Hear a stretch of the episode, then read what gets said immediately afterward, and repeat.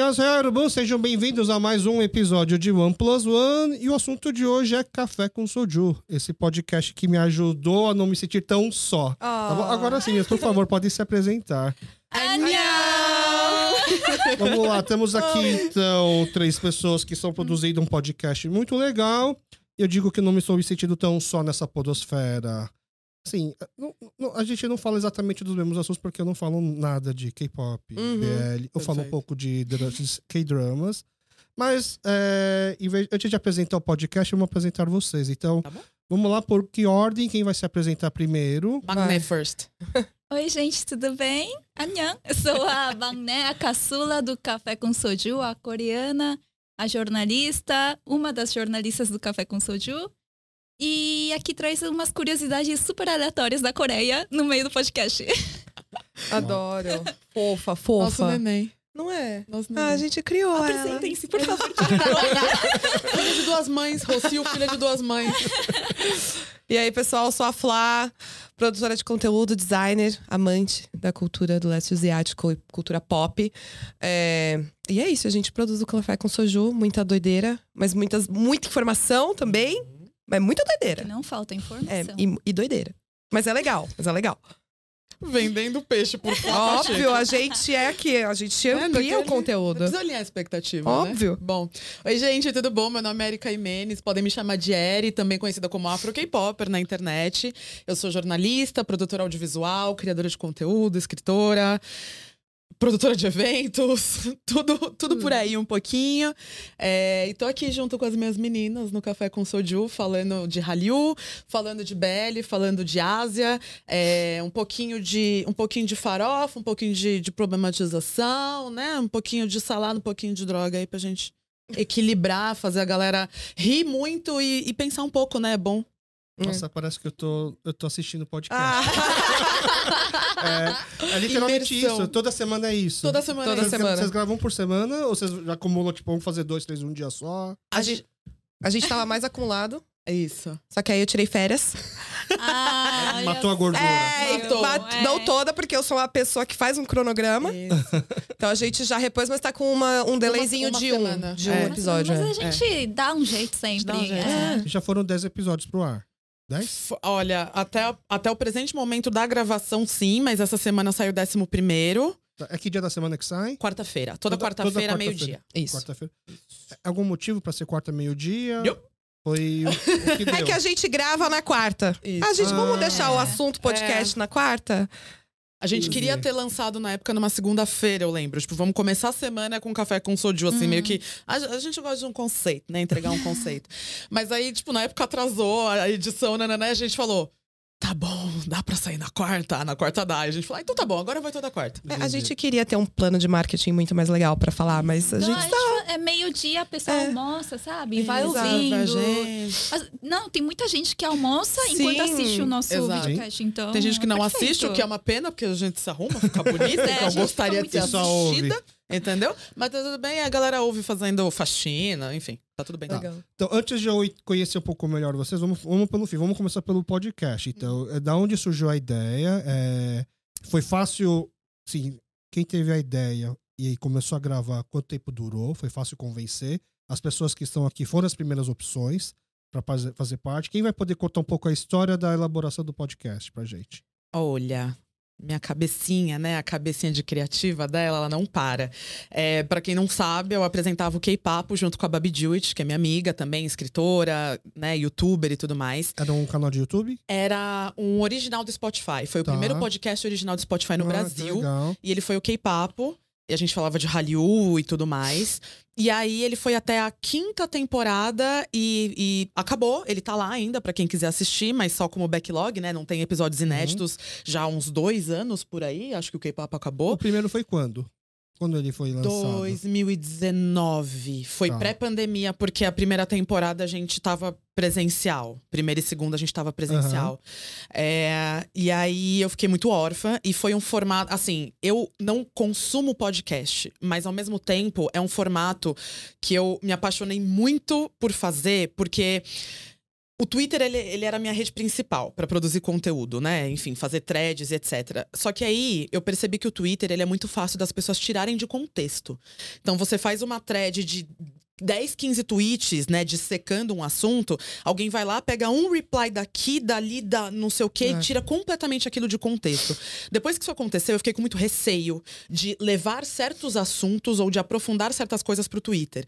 E o podcast, o K-pop, ele foi essa, essa agradável surpresa pra mim, onde eu podia falar sobre, eu e Babi na época, sobre esses assuntos e dissecar eles. Então, assim, você não precisa concordar com o que a gente tá falando, mas você vai ouvir tudo Uhum. e você não vai tirar de contexto. Você precisa ouvir o raciocínio inteiro, Uhum. concordando ou não. É, quando eu fiquei órfã desse medium aí, né, dessa plataforma, é, no começo desse ano, a gente tava, eu tava almoçando com o Flá. Sim. E eu já tinha conversado com o Rocio. A Rocio, ela era uma das minhas redatoras no Sarengaiô. Estagiária da Minha, nossa da estagiária, quando eu era editora-chefe do Sarengaiô. E ela é irmã de uma amiga minha também, que trabalha comigo na minha produtora, da Sol. É, então a gente já se conhecia fazia um bom tempo. É, e aí eu só, eu só tive a ideia. Eu falei assim: eu quero voltar a fazer podcast. Eu sinto falta de dissecar certos assuntos. Eu não tô conseguindo ir pra nenhuma plataforma falar sobre o que eu quero falar, do jeito que eu quero falar. E também não vale a pena pra mim falar sozinha. Eu gosto de diálogo, de troca, de referências de mundo diferentes pra gente poder ir a fundo nas coisas, né? Não é sobre, ai, tô certa, vou fazer meu monólogo. Se for isso, eu abro meus stories e falo sozinha. Sim. Uhum. E aí eu mandei a mensagem pra Rocio, falei, Rô, Ela foi chamada primeira. foi. Eu tava. Hum. Porque eu queria muito é, ter essa representatividade asiático-amarela e de uma pessoa coreana. E que fosse é, racialmente. né? Tivesse essa consciência racial Foi socializada. fosse racializada. Então eu mandei a mensagem pra Rô, eu tava morrendo de saudade da Rô. A gente tinha se encontrado um pouco antes, depois de anos sem se falar. A gente tinha se encontrado no show do NCT. Nada a ver. Nada a ver. A hora que eu olhei pra Rosê, eu falei, é o quê? Ela tá Eu aqui, também meu fiquei Deus. assustada, surpresa. E aí, e aí parece que pra mim foi muito catártico que a gente tenha se encontrado depois de tanto tempo, porque quando eu tive a ideia um, um mês depois, ela foi a primeira pessoa que eu pensei. E talvez sem a gente ter se encontrado pessoalmente, ela, ela não tivesse tão fresca na minha memória pra eu chamar. E aí ela topou. Nisso eu tava almoçando com a Flá. Eu só peguei a mensagem que eu já tinha mandado o resumo pra Rocio da ideia. A Rocio falou: "Eu topo". Eu virei pra Flávia e fiz assim: Ah, você nem mandou uma mensagem pra ela. "Não, só- a gente tava Não, almoçando, a gente tava almoçando. juntas". Ela, oi, olha isso aqui. Eu falei aqui, Aí eu, tipo, nossa. Eu falei, tá topa? Ela gosta? Eu falei, ótimo. E aí eu já conhecia a galera da agência de podcasts, né? Que, que produz o nosso podcast. Conheci eles há muito tempo atrás. E aí eu mandei uma mensagem pro, pro um dos sócios. Fui lá fazer uma reunião, vender nosso peixe. E no dia seguinte eles falaram, bora fazer. E a gente falou, bora fazer.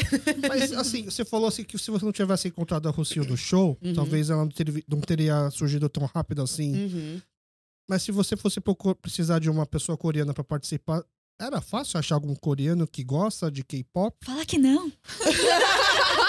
Fala que eu sou especial. É porque. Não, a Rosé, obviamente, é muito especial e foi realmente Uhum. muito. Foi, foi muito é, é, provençal, assim, esse encontro. É, não seria tão fácil. Não Porque é a, gente, a fácil. gente precisa fazer alguns encaixes aqui. Um, nós três precisamos nos dar bem. A gente precisa se gostar. Sim. Tá. Se era um projeto que. a- as meninas se conheceram depois, mas eu tinha plena certeza que elas se dariam bem. Eu sou boa em fazer conexões interpessoais. É, mas eu precisava confiar. Eu, Érica, de que essas pessoas que estariam comigo, eu gosto delas em termos de, meu, ética de, de, de vida mesmo, Tá. de pessoa. Senão eu não consigo. Às vezes um quebra-pau na internet rende uns likes também. É, Imagina, não é um fight assim, Mas não, vai. é, não é pra mim. Tá. A, a Flávia sabe bem, não é Vai. pra mim. Então, Eu assim, assistiria aqueles eu, eu, eu não consigo dividir mesa, e no sentido literal até da coisa, mas eu não consigo dividir palco, mesa, microfone com pessoas que eu. que a nossa ética de trabalho não bate. Tá. Então eu precisava de pessoas que eu tenha essa confiança de que a gente pode descer certos assuntos e não ia ser problemático falar sobre certas coisas. Então eu precisava, sim, de pessoas racializadas e que, e que entendessem quando a gente precisasse falar das coisas de um jeito mais profundo. Então, se você for pegando aqueles gráficos lá, assim, por exemplo, vai, é, pessoas assim e assim, aí intersecção, Exato. não ia achar. Ia ser, ia ser É, difícil. que eu, eu falo eu, assim. eu tenho algumas pessoas próximas a mim, do meu círculo, que são pessoas é, é, é, asiático-amarelas e dentro do recorte de descendência coreana. E que elas são, elas têm aí um, um, uma consciência racial e que eu gosto delas e que eu gosto do trampo delas. E aí o problema seria se elas iriam querer fazer um podcast. Tá. Porque elas estão. Algumas são artistas, algumas, outras são diretoras de audiovisual. É uma galera que fica mais atrás de câmera do que na frente. Então acho que aí seria o problema de você, você se sentiria confortável de. Né? Entendi. E aí, quando eu cheguei pra Rossi, eu, eu sabia que ela não fazia. E esse foi meu medo. Foi do tipo, será que ela vai curtir Eu pra também frente sou uma da pessoa de câmera? bastidor, né? É. Mas eu também. Nossa, eu fiquei muito feliz na hora que ela fez um. Vamos, Aninha! E eu. Ai. Demorou pra. Você teve que pensar um pouco ou você foi. Eu, Ah, assim, pra mim foi direto. Sério, assim, me veio essa proposta da Arika Oni e não sei, pra mim foi na maior naturalidade. Foi, eu fiquei muito E feliz. é, assim, pra mim também foi uma oportunidade muito importante, porque querendo ou não, podcast é uma forma de você abrir, se abrir e você poder falar, né? Do que você não consegue falar no dia a dia, por exemplo, no trabalho, Uhum. você tem limitações, mas um podcast fazendo também com essa proposta que a Erika Oni trouxe, né? Desse papo, dessa ideia toda, eu sabia que eu podia falar um pouquinho de mim por meio do microfone. Mas até então o que você produzia ou já produziu sobre K-pop era só matérias no site, no Sarangaiô. Eu parei aí mesmo. Foi, Começou é, e parou aí. comecei e parei aí. Tá. Aí eu fui fazendo outras coisas na minha vida, mas aí eu, eu consegui voltar agora com esse café com Mas você sempre curtiu K-pop. Sim, assim, eu não sou Foi tão... de 21. é, foi de comecei- 21.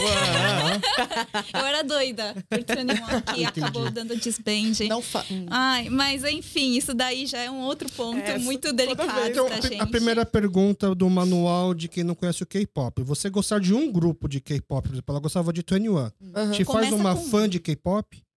Ah, é. Eu acho que isso é bem relativo, né? Porque hoje em dia é muito relativo a gente usar essa palavra fã. Porque o que mais a gente tem é a galera fazendo lista de como ser fã. Tá. E aí o que eu, o que eu falo muito assim de K-pop agora é muito. Escute o que você escuta na sua naturalidade, Uhum. entendeu?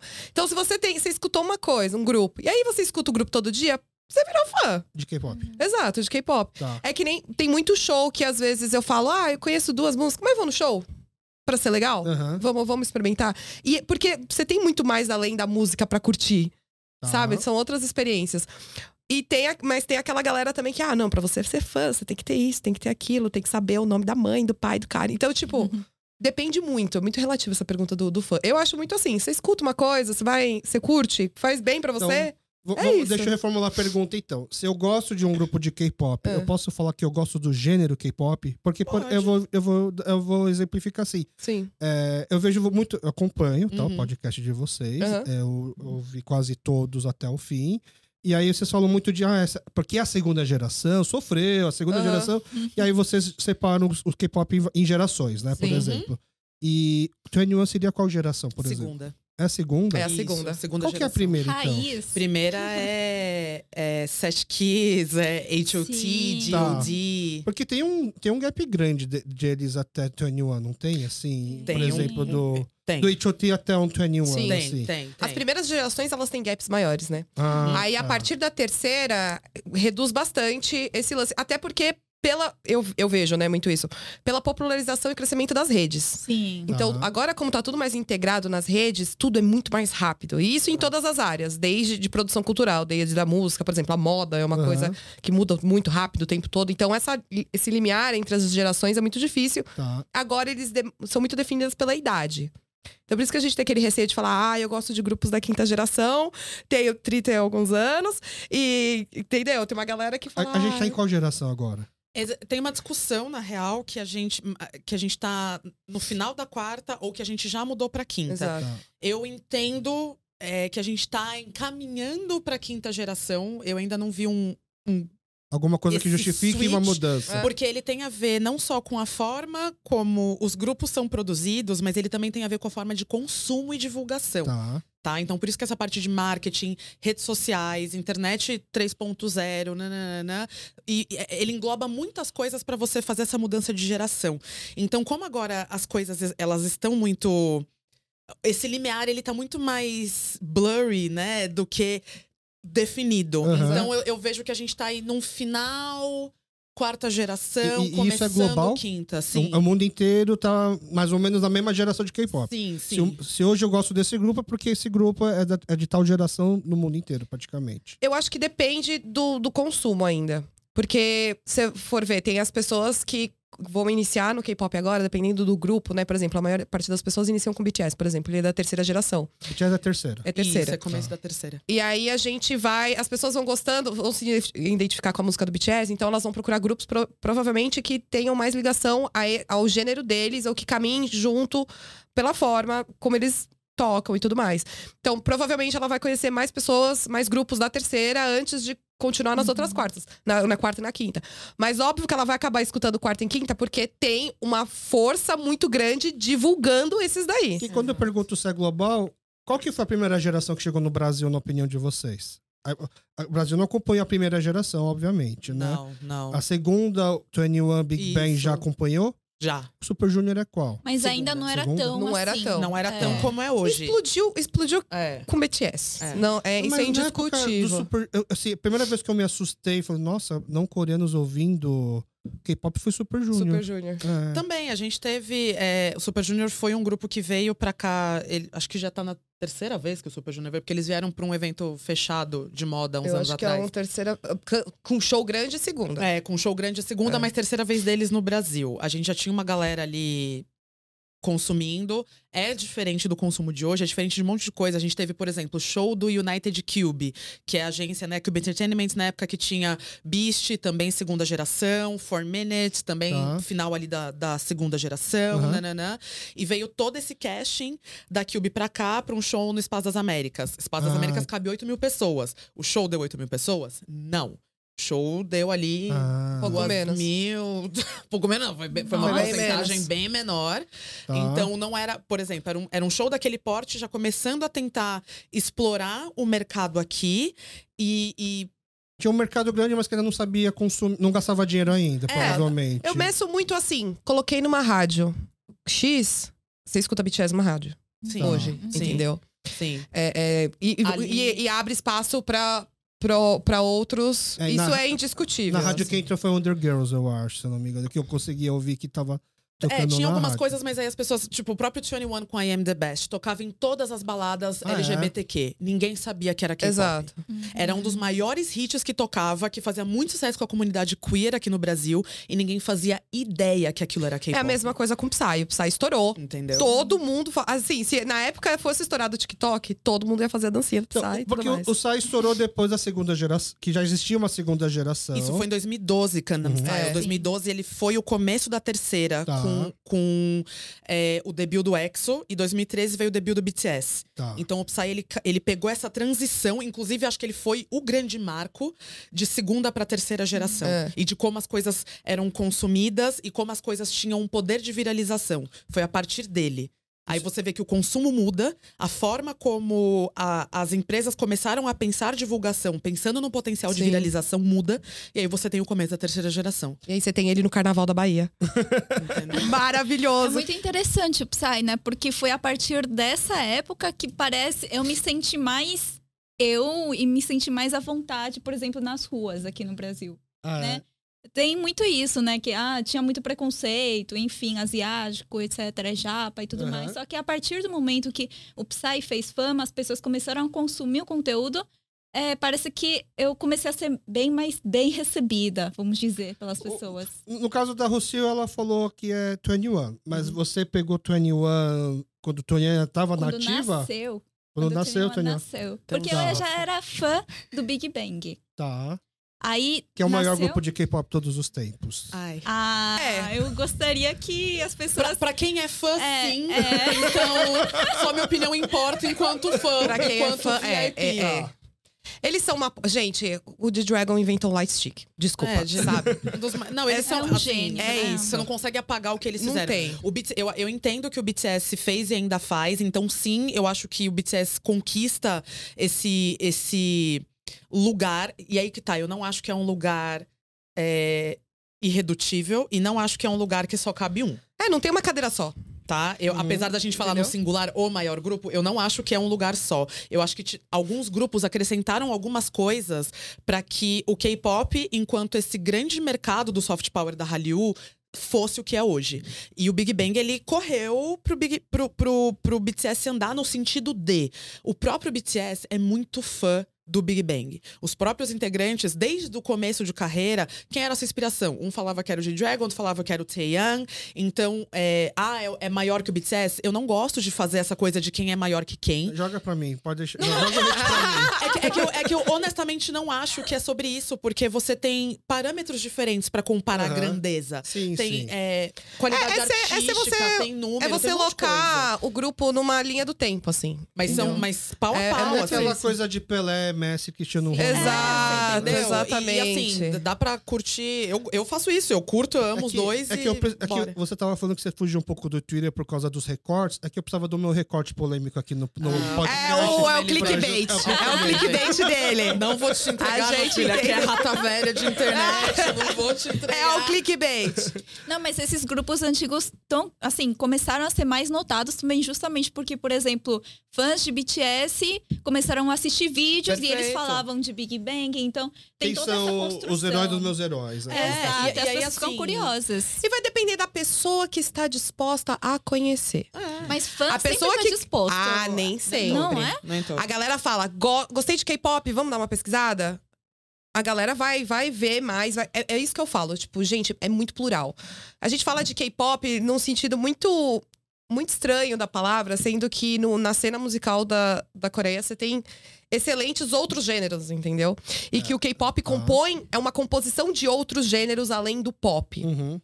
Então, você procurar essas outras coisas vai te fazer enxergar as músicas de um jeito muito mais rico, né? Então, pra quem tá disposto a procurar, eles vão ter conseguir mastigar mais esse assunto, entendeu? E qual foi o seu grupo, Flá? Que, O meu? é, que foi o primeiro que abriu as portas pra isso? Então, eu tenho, eu tenho uma eu, eu tenho uma história muito curiosa, né? Porque eu comecei com o de Dragon especificamente, Tá, Big Os- Bang. Big. Bang, mas eu escutava muito mais hip hop. O ID 2x0. Exato. Já conta três. É, é por isso, né, galera? Fica aí Tá. esse pensamento. É, e aí, eu, eu, e eu sou muito fã de anime. Eu sou Tá. otaku, eu consigo ser tudo. entendeu? Mas o, o- o anime veio antes? Veio. Tá. Então, eu, eu sempre gostei de anime a vida, a vida toda, escutava aberturas de animes, e aí você vem nesse mundo das internets que aí você tem aquele monstro da internet que te sugere coisas. E aí seria o J-pop primeiro. Não, é, mas eu gostava mais de J-rock do que Tá, J-pop. Ok. Então eu escutava muito mais J-rock Aham. por causa das aberturas dos animes. Tá. E, e aí foi sugerindo, aí tipo, aí o, o- a internet veio, você já ouviu isso aqui? Um negócio de um Big Bang já ouviu?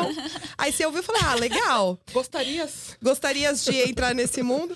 Mas eu caí de cabeça mesmo no debut do BTS. Ah, é. Foi.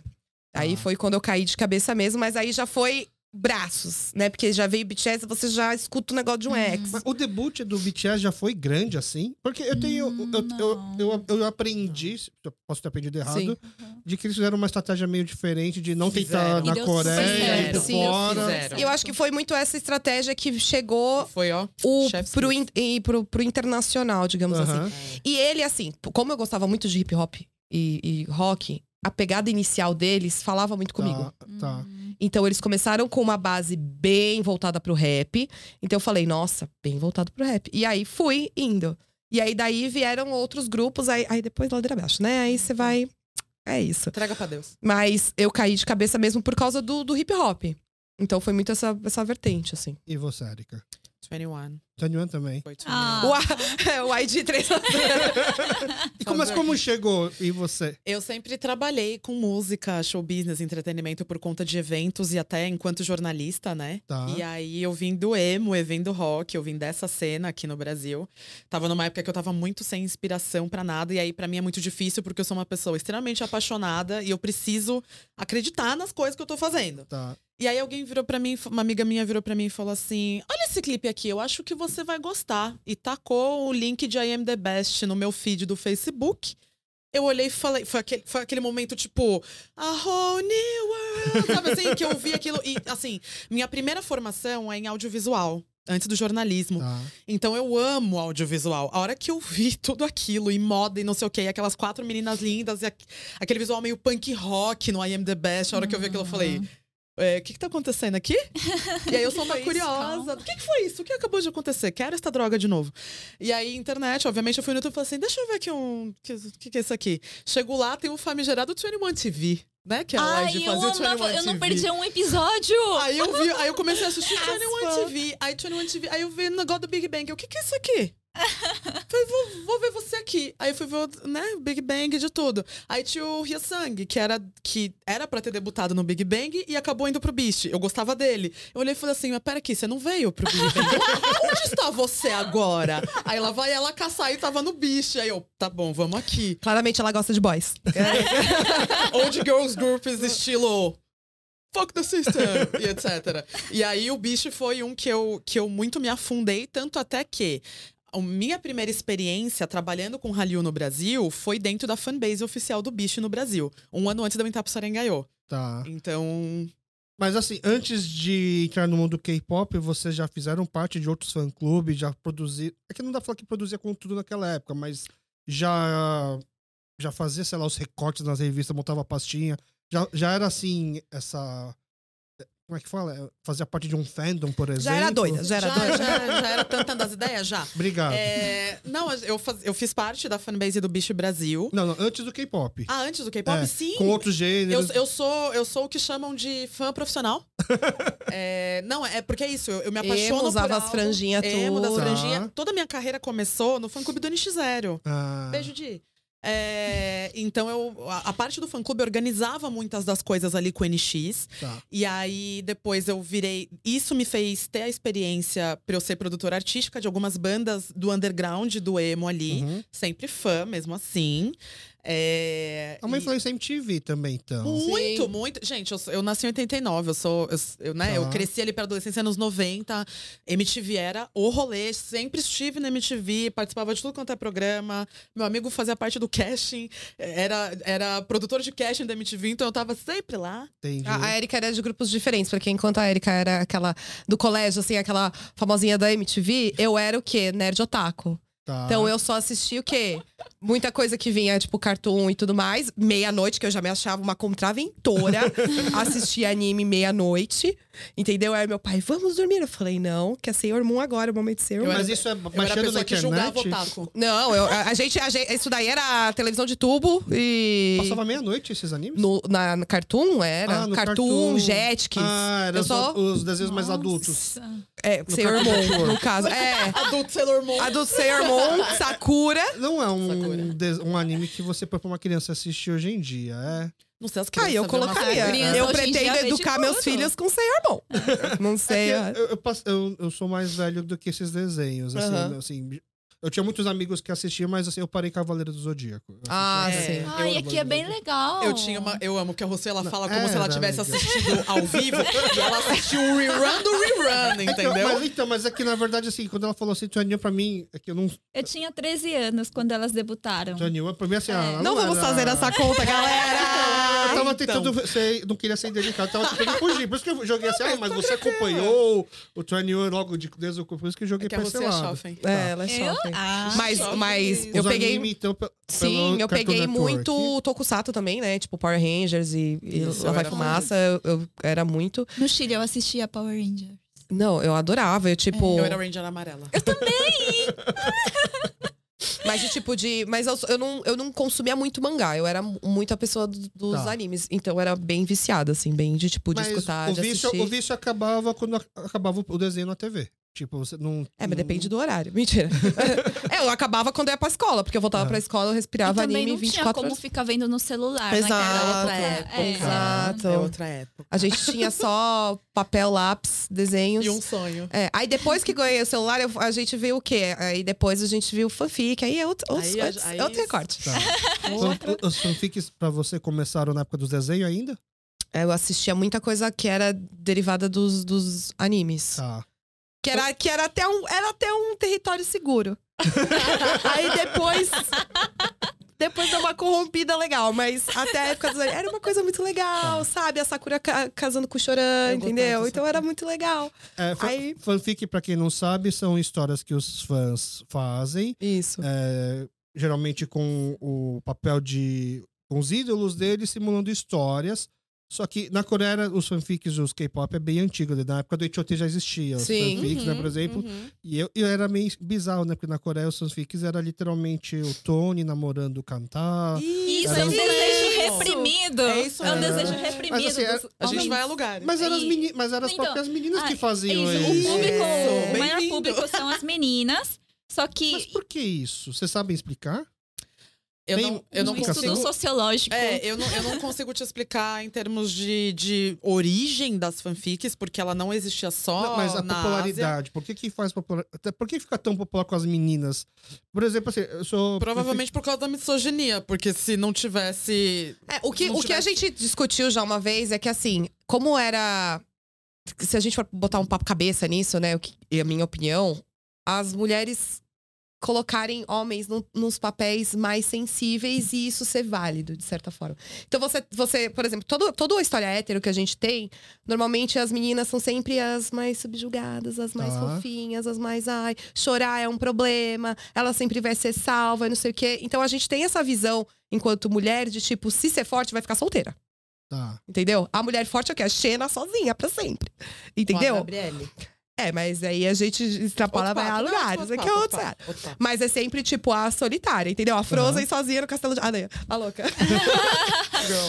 Mas é muito, a gente tinha muito essa visão. Então, se- e se a gente pegar dois caras? Eles E- vão ficar juntos, porque, e mesmo um, um- um- Ele pode chorar, porque ele vai ter ainda ser alguém e ser importante, porque ele é homem. Então ele vai, Ah. isso vai ser garantido de alguma forma. Eu, eu Mas, uma- assim, mas tudo isso, ele tem uma origem em, em machismo mesmo. Porque se você É. coloca a forma como mulheres criadoras colocam esses dois caras aqui, e a forma como, ah, por que que homem... E aí, aterrizando pra homens héteros cis não fazem isso. O machismo faz com que os homens admitam sensibilidade, faz com que homens criativos, homens que escrevem, é, que eles pensem numa narrativa que não seja uma narrativa heteronormativa. Não. eu- Automaticamente, os homens héteros cis se colocam nessa posição por conta de uma estrutura Sim. machista. eu imaginava que era num pensamento assim. Aí, por favor, jogue as pedras que for necessária. mas assim, aí, a- as fãs pensando assim, não. Nenhuma mulher será tão perfeita pra ele poder ficar com Também. ele. Tem que ser um outro membro que Também. é tão Tem perfeito também, quanto. assim, Também. ela tem um rolê, tem um, um discurso tóxico, problemático. Até É, porque quando faz a fanfic, você não coloca o nome de ninguém. Quando é uma fanfic hétero. É a SN. Entendeu? Que é o seu nome. é. Ah, Quando tem uma fanfic, normalmente, ah, insira o seu nome aqui e seja feliz. Essa coisa de Entendi. cultura de fã, de Entendeu? cultura pop, não só da Ásia, mas cultura pop no geral, ela tem uma coisa muito de projeção. As pessoas, fãs, né, que vêm dessa coisa do fanatismo, elas projetam muito as coisas nos seus artistas. É por isso que dá tão certo colocar idols de K-pop num pedestal e a gente consome como se fosse pipoca no cinema, porque projeta-se, projeta-se suas inseguranças, sua vida não tá boa, projeta-se, tem a parte boa da coisa, do porquê que você consome o que você consome e do jeito que você consome como fã, mas tem sim uma parte negativa, porque eu acredito que tudo é uma dualidade, eu acredito que tudo, tudo que tem luz tem sombra, né? E isso não torna aquilo pior ou não, isso não torna aquilo menos válido ou não, é só, né? Tudo que a gente faz é dual. Mas tem uma parte, sim, de projeção da própria vida e, e da própria. Da própria vontade, do próprio amor àquele idol. Então, acho que tem sim uma parte meio tóxica e problemática da coisa. E ganha-se muito dinheiro com isso. Um fanfic? Pô! Os, os- o- assim, indiretamente, os grupos de K-pop já fazem aquele famoso fanservice. Fanservice, é. Que não é, por exemplo, tão explícito como um BL, por exemplo, né? Atores de BL. Depende, a segunda geração entregou um negócio Ah, ali pra não, gente. sim, mas não, não é uma coisa Super Taiwan, Junior sabe entendeu? bem. Só, só fazendo um glossário, o BL é- são séries boy lovers, Boys é love, isso? isso. Boys Love. São séries gays, né? Sim. Isso. Mas é, são, Onde só, eu- são só é, são sempre homens? Sim, Boys. boys, Não É, existe tem o GL. GL. Tem Tem GL, GL, mas aí é. GL. É, e é GL, aí o protagonista. São coisas distintas. E é outro umas- público? Às vezes tem GL no vezes. BL. Às vezes tem um casal. se- Agora tá começando É. a ter casal. Tá. O casal É porque o público de secundário- GL ainda é muito pequeno. É. Tá. Entendeu? Então ainda não rende um episódio no Café com Soju falar sobre GL. Ah, rende sim. Não, o episódio rende. É. Rende. Lógico. Vai ter a Rocio vendo pela primeira vez um GL. Podemos ter um Aí the eu- Series. é, a gente traz uns Yuri aqui, que são os, os mangás que são de meninas. Porque no, no Japão, o Yaoi, que seria o BL, e o Yuri é o GL. Tá. Então a gente traz uns mangás É também. que a, a Coreia, ela tá muito defasada ainda no GL. E ela tá correndo atrás No da... BL não. No BL, tá- ela tá correndo atrás. Tá. É que foi bem, bem rápido, né? Foi, Ah, foi, uma foi. produção industrial, assim, de BL, assim, Foi. em um Porque ano. A, a Tailândia... Ali, É a Tailândia, grande Taiwan potência. são duas grandes Ah, potências. Taiwan também. Opa! Taiwan entrega um fanservice de milhões. Ta- Tá, e o que, que é Taiwan. um fanservice, então? Fanservice O que o fã é tipo... gosta. Ah, a gente tá aqui, né? Eu sou. eu- imagina que nós somos dois atores, eu e Flá. E eu sou a fã. Isso, você é fã. Aí a gente tá aqui, né, entrevistando não sei o quê, é tipo. Ai, meu Deus! Aí fica aqui o tempo inteiro, aí daqui a pouco a gente tá assim. Mas você- Daqui a pouco eu pego o É, negócio. o- é, o- é servir o casal fora das câmeras. Isso, é Mas vo- é isso você você acha que é uma aquela- coisa falsa, entre aspas? Foi pensado, foi planejado. Sim. Sim. Sim. Fan- Fanservice é, por definição, serviço ao fã. Serviço ao fã. Que significa que, como as pessoas estão comprando aquela narrativa do casal dentro da, da série, do drama, do filme, é, para você vender aquele casal, é muito mais fácil que as pessoas sintam ou vejam aquela química fora das câmeras. Porque você, você começa a ter vontade de ver aquele casal. Você fala, meu Deus, olha Sim. que lindos eles dois juntos, eles se amam, eles se. Olha como eles E se isso, cuidam. isso extrapola pro hétero. Então, tipo, por Também, exemplo, também. você tem grupos de K-pop. E. Vamos. Coisa básica, simples, card. Você tem um card que vai vir no, no, no fotolivro, né? No álbum. Que ele é um card bem bonito, posado, com luz, tratado e tudo mais. O card que custa mais caro é aqueles que são de selfie. Porque é uma. É como Photocard. fotocard que eles fi- fizeram uma selfie. Que às vezes nem é um ângulo tão sensacional assim, mas o fato deles de ser uma selfie, de Mas que proporcionar. aproxima com o Exato, fã. proporcionar É. esse sentimento pra você de tipo, ele me mandou uma selfie. Tá. Às vezes eles são muito mais caros do que um card comum, assim. Mas aqui eu perguntei assim se é planejado, porque é natural na Coreia homem pegar na mão de homem e ter Sim. esses contatos um pouco Sim. assim. Por isso que talvez não foi mal interpretado e acabou É que a pra Coreia isso. tá mais. Assim, na questão de BL, ela entrega um pouco menos hoje em dia. É. A o fan- fanservice da Coreia gira muito em torno do K-pop no sentido idol fã. Tá. Esse fanservice é muito maior, Aham. assim. Então, tipo, os próprios fansigns, o próprio lance deles segurarem na mão delas e perguntarem as coisas. Tá. É, hoje em dia, né, você fazer vídeos de challenge e tudo mais, que é tipo, ah, complete. Ou ele filma um pouquinho mais pro lado pra você encaixar você ali dançando junto. A Coreia é muito mais especialista nesse tipo de fanservice de fã. É, é que a Do que pergunta. nos chips. É que a pergunta começou assim, como que alguém que cria um fanfic ganha dinheiro, por exemplo? Como que fanfic gera dinheiro? Pode Aí- virar um vocês- livro, pode virar outro. Mas eles não podem vender isso. É, É só uma- trocar o nome do idol.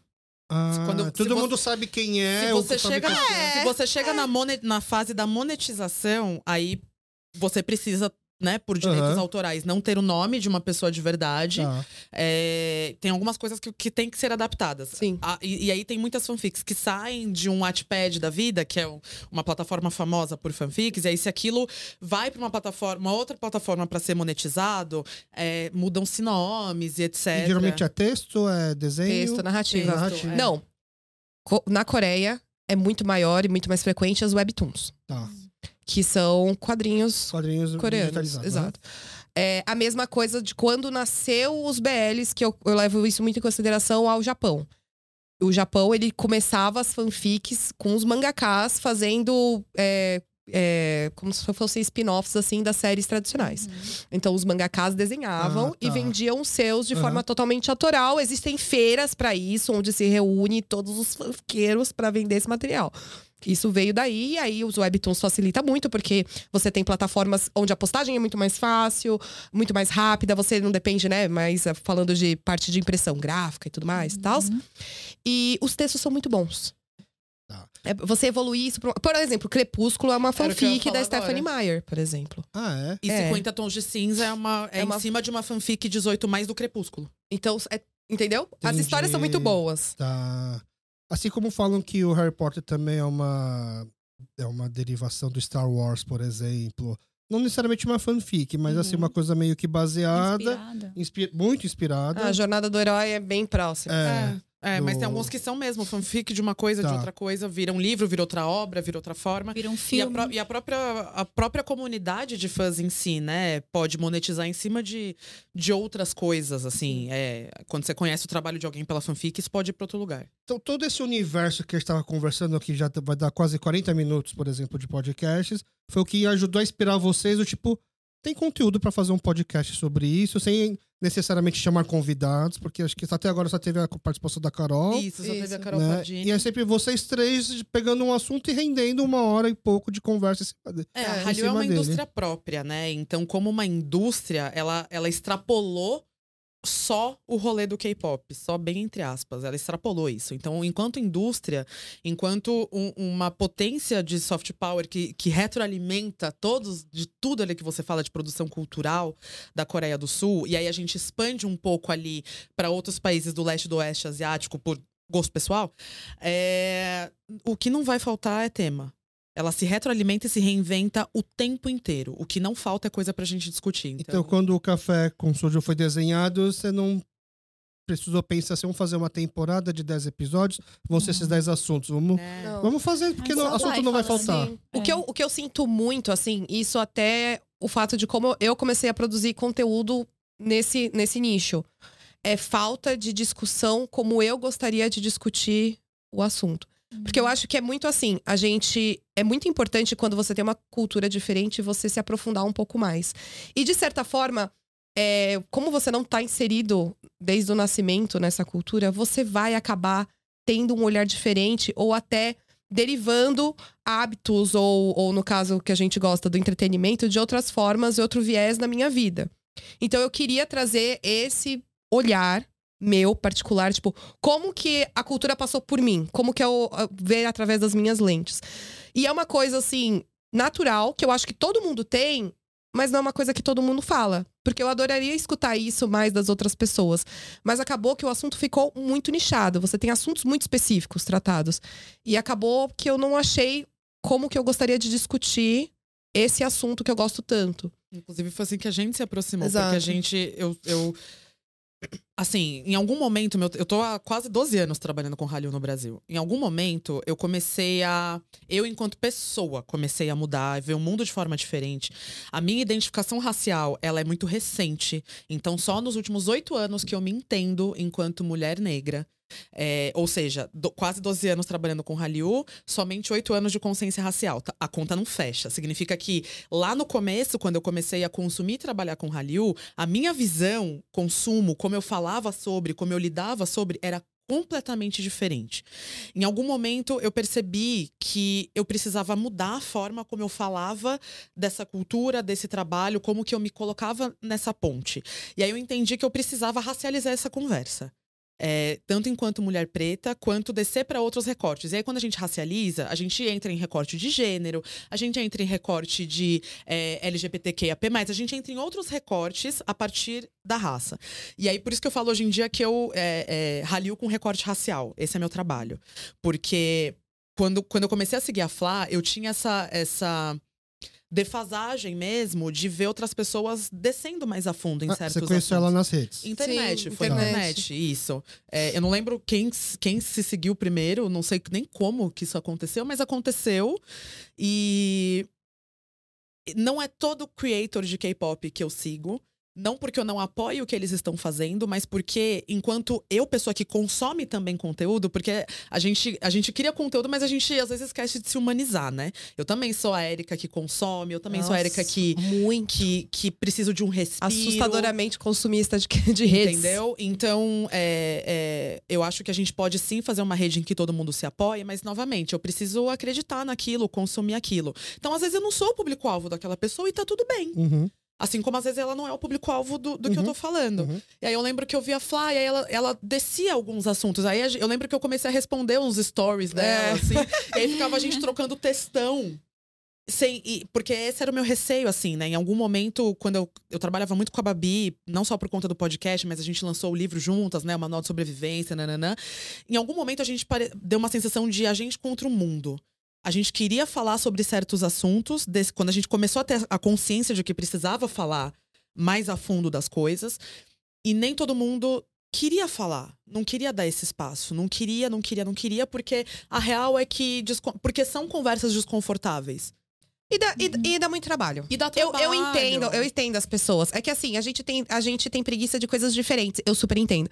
Dá preguiça a gente estudar. Tipo, eu tenho roteiro que eu demoro dois dias pra fazer. Dá preguiça. Eu sei que dá preguiça. Mas só que eu fico com muito mais preguiça de ensaiar dança, de dancinha. Então cada um tem a sua preguiça, entendeu? E, ainda bem que tem gente que entrega dancinha, porque eu jamais entregaria. Só que eu É. queria que tivesse mais pessoas entregando o que a gente entrega, porque eu sei que todo mundo tem uma opinião sobre aquilo. Super. Só que as pessoas ou têm medo ou têm receio, ou às vezes simplesmente não querem Ou falar. não quer e aí mesmo. perde a discussão, que seria É. muito legal, É. entendeu? E, a- e não só legal, mas necessária. Assim, a gente, a gente tem uma responsa de falar de uma outra cultura e de uma cultura que é racializada, é, tem uma responsabilidade aí. Eu- eu- essa é uma pergunta assim. Vamos ver se eu consigo deixar ela mais fácil de entender. Eu entendo que o K-pop, quando ele foi criado e vendido como produto de exportação, Uhum. como Hallyu, ele não pensou que é uma coisa racializada, Não. Sim. entendeu? Uhum. É, e aí, por exemplo, o coreano da Coreia lançou K-pop e foi mandou. E aí a gente que tá aqui, eu já, já tive essa conversa em algum dos episódios aqui do K-Podcast, onde eu falo que a minha adolescência não me permitiu gostar de K-pop porque eu tinha uma aversão por conta de um certo racismo que a gente sofre Perfeito, aqui. Sim, perfeito. sim, Então, por exemplo, né? Então eu, eu era, não, não gosto de K-pop, eu sou do rock, entendeu? Mas era mais porque eu queria me embranquecer. Perfeito. né? De uma sim, certa forma. sim, sim. E Mas como ainda- que isso te ajuda a. Olha, te ajudou ou não? Ou foi tipo, a sua questão da racialidade foi separada, e aí depois que houve- criou-se essa consciência, agora deixa eu consumir K-pop de uma outra forma? Ou o K-pop teve algum, algum empurrão nisso? Não, precisou ter, no meu caso, precisou ter. Eu precisei, enquanto pessoa, enquanto uma mulher negra, me entender dessa forma Tá. e começar a entender a vida e as coisas de uma outra forma. E isso por conta das coisas da vida por que foram conta das acontecendo. coisas da vida que Tá. foram acontecendo. E aí, por consequência, tudo que eu consumia mudou também. A abordagem mudou de tudo. Tanto que por um momento eu comecei a questionar se eu ainda tinha algo a fazer enquanto pessoa que trabalha com a Hallyu aqui no Brasil. Eu tive esse momento Tá. de, de parar e falar assim. Que legado eu tô deixando? Que discussões que eu tô abrindo? O que, o que, que eu estou fazendo?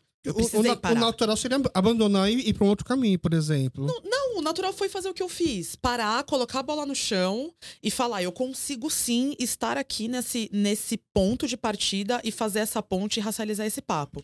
Você falou. O que você colocou é perfeito. A hora que eles saíram da Coreia, não tem racialização, porque a Coreia é um país homogêneo. Uhum, Não existe, não tem necessidade uhum. de racializar quando vem de lá pra fora. Só que a gente, vocês estão em diáspora aqui. Uhum. Você, é, existe uma, é, é uma outra. é, o que muda não é quem exporta, o que muda é quem consome. Certo. Né? Se a gente tá no Brasil, se, se a gente tá no, no Ocidente como um todo, precisa racializar. Sim. É, é automático que seja racializado, porque o entendimento, a leitura de asiático amarelas é racializada. Porque é o único, o único entendimento de não raça é de branco. É a branquitude que se entende como não raça. Uhum. A gente, enquanto coreano, aqui no Brasil, a gente ainda é considerado estranho. Que não pertence, a gente Uhum. ainda meio que não pertence 100% aqui. As pessoas ainda têm esse olhar um pouquinho mais pejorativo, vamos dizer, né? Pelo que veio de fora pra cá. Ou até a imagem do- da minoria modelo, por exemplo. né? Sempre, tipo, sempre, exato. Vo- Você já passou por essa fase, Lucio, de não. De ter uma versão ao K-pop, não por causa do estilo em si, mas do tipo, ah, eu, vou, eu quero gostar de coisas não coreanas. Não quero ser uma coreabona. Você não nasceu no Brasil, né? Eu não nasci no Brasil, nasci no Paraguai. Tá. Aí eu fui morar no Chile e eu vim pra cá. Com quantos anos? Com a- do, do Paraguai pro Chile com três anos, do Chile pra cá com oito anos. Ah, tá. Ok. Então, sim. Mas aí, quando eu cheguei aqui, eu já fiz muitos amigos coreanos, que eu andava numa escola coreana. Tá. E isso que me fez me aproximar um pouquinho mais com a cultura, porque quando nos outros países onde eu morei, eu nunca tinha tido tanto contato com o coreano. Foi no que- Chile não tem uma comunidade grande. não tem tão grande quanto tem aqui. É menor que a do Paraguai, no Chile? Eu acho que é menor, porque no Paraguai tem muito imigrante, Era né? Assunção del Leste que você morava no Paraguai. Não, é Assunción. Assunção? É, ah, ela é, tem, é. tem mais. aham, tá. Tinha muito coreano. Mas eu também não lembro. É tudo que eu ouvi falar não- dos meus pais e tudo mais. Mas aqui eu me aproximei um pouquinho mais à cultura coreana a, e a conviver também com os coreanos. Só que os coreanos com quem eu convivi aqui eram coreanos abrasileirados, vamos dizer, né? Porque e você eles... falava bem coreano? Eu falo. Você fala bem? É, eu falo, mas eu não sabia falar português. Tá. Eu falo mais coreano do que o português. Hoje em dia eu falo mais português que o coreano. Uhum. E foi fácil de aprender porque é um pouquinho mais, assim, parecido com o espanhol, né? Uhum. Mas enfim. É... Então eu comecei a me aproximar mais dessa cultura coreana. E, lógico, quando eu é, começava a sair com os brasileiros e tudo mais, fazer amigos com brasileiros, eu via, eu sabia que tinha um preconceito, né? Porque eles muitas vezes viam K-pop e falavam assim, com preconceito, chamavam de gay pop e tudo mais, né? Aí eu já ficava um pouquinho, nossa, e se eu falar que eu ouço K-pop, né? Eu ficava com um pouquinho assim, né, de receio. E eu falo, aí eles falam para mim, Lucia, você ouve K-pop? Você gosta? Aí eu falava, ah, eu ouço, assim, sabe? Às vezes. E já né? era 21 Big Bang nessa época. Eu era Essa... ah, escondendo a carteirinha aqui, ó. É, eu uso a gata com light chic já, já, ma já mandava matérias pro Sarangay ou ainda não nessa época? Não, não. foi, é, eu era muito nova pra isso. Menes. Mas eu tinha uns blogs, assim, que eu escrevia e tudo mais. Aí, dos meus chips no K-pop. Em português? Em inglês. Em inglês? Tá. é, mas assim, com meus amigos coreanos, eu tinha mais essa. Eu me sentia mais à vontade de falar de K-pop, porque eu via que eles também curtiam, né? Eles também gostavam. Eles também gostavam.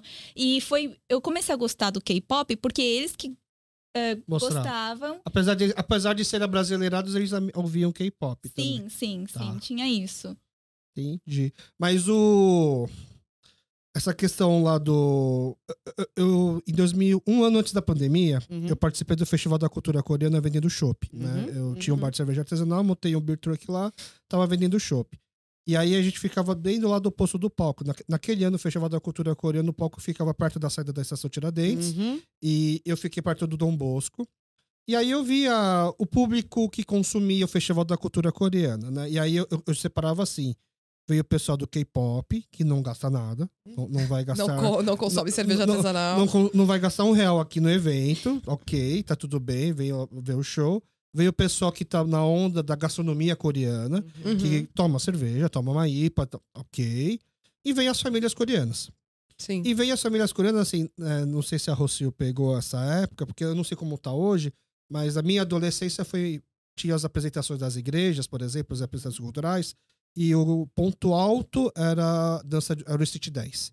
Né? Então era o Street 10 era onde todo mundo se amontava para assistir, Sim. os homens e as meninas que dançam bem, uhum. né, gritar, fazer aquela guitaria, era quase que ver uma apresentação de K-pop assim na para nossa geração.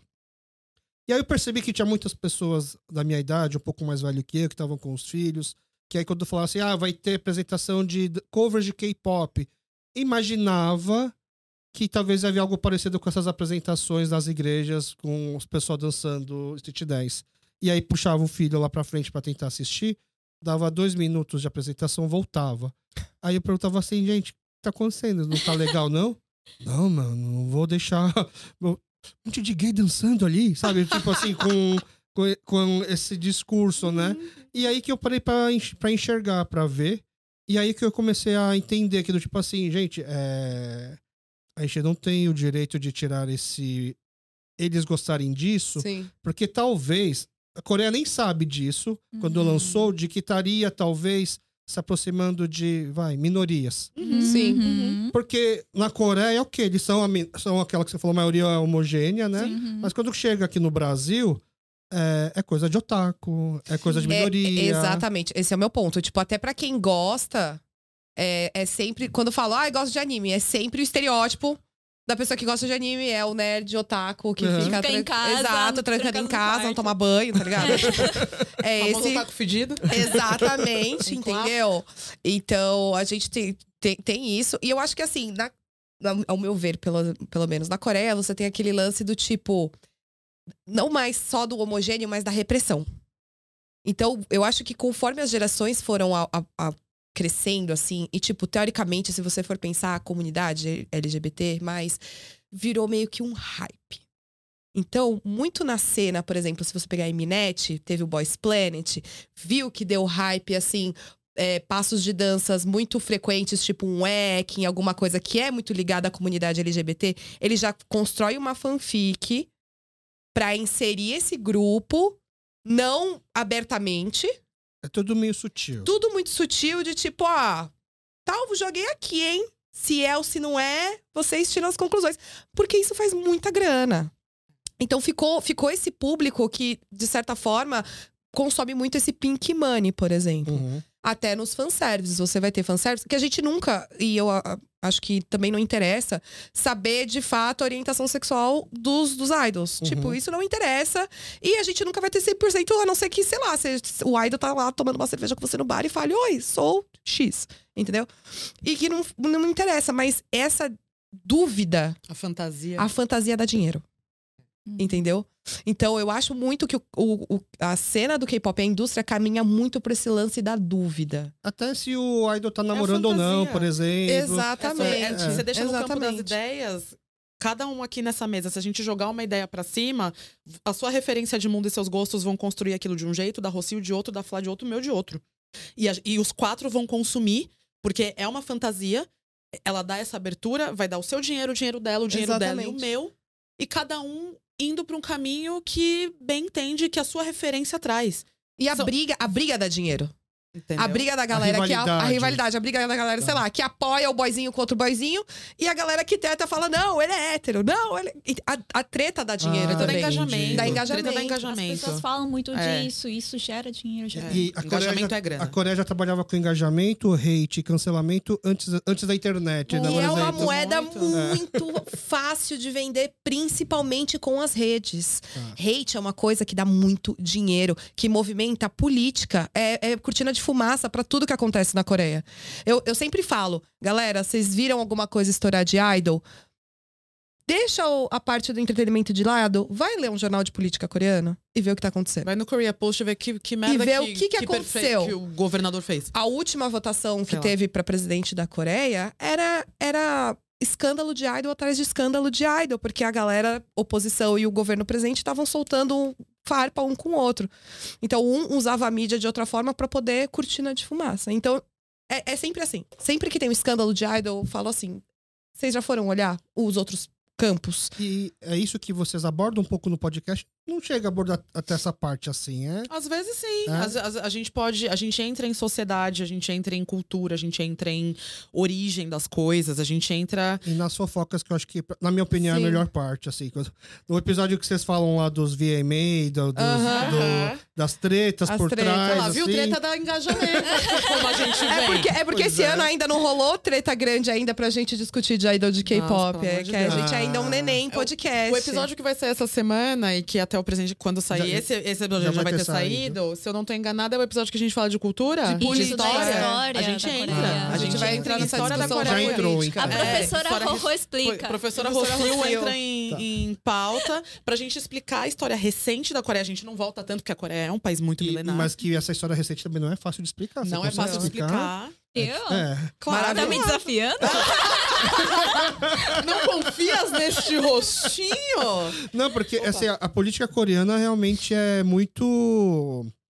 Começa assim, você não consegue definir nitidamente assim se um candidato é direita, esquerda, progressista, conservador. Sim. Porque mistura um pouco, às, vezes. às vezes, é. É, É que Os- tudo os gira em torno do é nacionalismo. É. Exato. Porque é uma história, assim, muito sofrida, né? Então todo mundo precisava de ter um pouquinho desse nacionalismo para poder levar em frente o país que estava Uhum. extremamente numa pobreza extrema, todo mundo sofrendo. Então eles precisavam de um líder que gostasse, que amasse e fizesse tudo pelo povo. mas é, é, essa. Eu falo que na Coreia, o, o político, o estilo, assim, o estilo político que eles gostam de fazer sucesso é o João Dória cosplayer. Aham. Que gosta de se É. vestir de Isso. pedreiro, gosta de se vestir de faxineiro. É isso daí que- Mas passar álcool em gel na mão quando cumprimenta o proletariado. Não, e aquela coisa que vocês falaram da dúvida, a gente joga e o pessoal interpreta Exato. se ele é isso ou não É isso. daquela forma. Então, é... Mas aí quando você vai ver as políticas públicas são Mas tem muitos que ganham com políticas públicas extremas também. Então, porque você ainda tem o que a gente até discute no, no, no pod, é, principalmente a questão feminista. Que aqui no Brasil, é, é o que eu falo, o problema da Coreia, das vezes que eu visitei, é que não existe essa, essa frente forte, abertura forte para se falar do jeito que a gente fala aqui no Brasil. De feminismo, você De diz. feminismo, de minorias no sentido geral. Falta tempo de Aham. conversa. Aham. Então, aqui, se eu quiser falar de feminismo, eu vou encontrar um grupo que a gente vai saber conversar. Na Coreia, é alguma coisa muito underground, assim, muito tipo segredo. E tem muito político, inclusive até o atual presidente, que conseguiu voto contra, fazendo co- coisas extremamente misóginas. E abertamente. É e que tá fe- tudo ser, ser tranquilo. feminista é uma ofensa na Coreia, né? Exato. As pessoas são exato. canceladas porque ele é feminista. Isso. Ela é Então feminista. o político vai lá falar que é antifeminista É. pra receber o Mas apoio até, das até pessoas. o atual prefeito de Seul, o cara simplesmente derrubou a parada queer de Seul, é, sendo que é um evento válido, com, que tinha lá todas as, doc- as documentações para acontecer. E ele derrubou e, colo- e permitiu, colocou a substituição no mesmo dia que aconteceria a parada queer por uma parada religiosa. Conserva extremamente Conservadora, conservadora. que inclusive é extremamente violenta com pessoas queers. Então, né? Aí agora a pergunta do advogado do diabo, assim. Vocês se aprofundarem tanto nisso, não é. Não parece que às vezes é uma justificativa para poder ainda continuar gostando de K-pop? Porque, por exemplo, todas as questões eu imagino que existe no K-pop, existe no rap, existe Hum, num, num pop qualquer, assim. E essas- esses outros gêneros, no sertanejo, no country, sei lá, esses outros gêneros, no funk, as pessoas também precisam entender tudo isso por trás para poder falar que gosta ou A acompanhar gente, a, a gente não música. precisa saber A gente tá nada falando que as pessoas consumir. não gostam. É. Exato. Não, não, pra você consumir qualquer coisa, você não precisa de nada. Você só precisa Aham, ouvir, você só aham. precisa ver, você não precisa de nada disso. É, eu, eu não preciso justificar, eu não preciso me aprofundar em nada pra justificar que eu gosto. Eu sempre falei que eu gosto primeiro. Tá. E depois eu me aprofundei, mas eu me aprofundei aquilo que eu falei.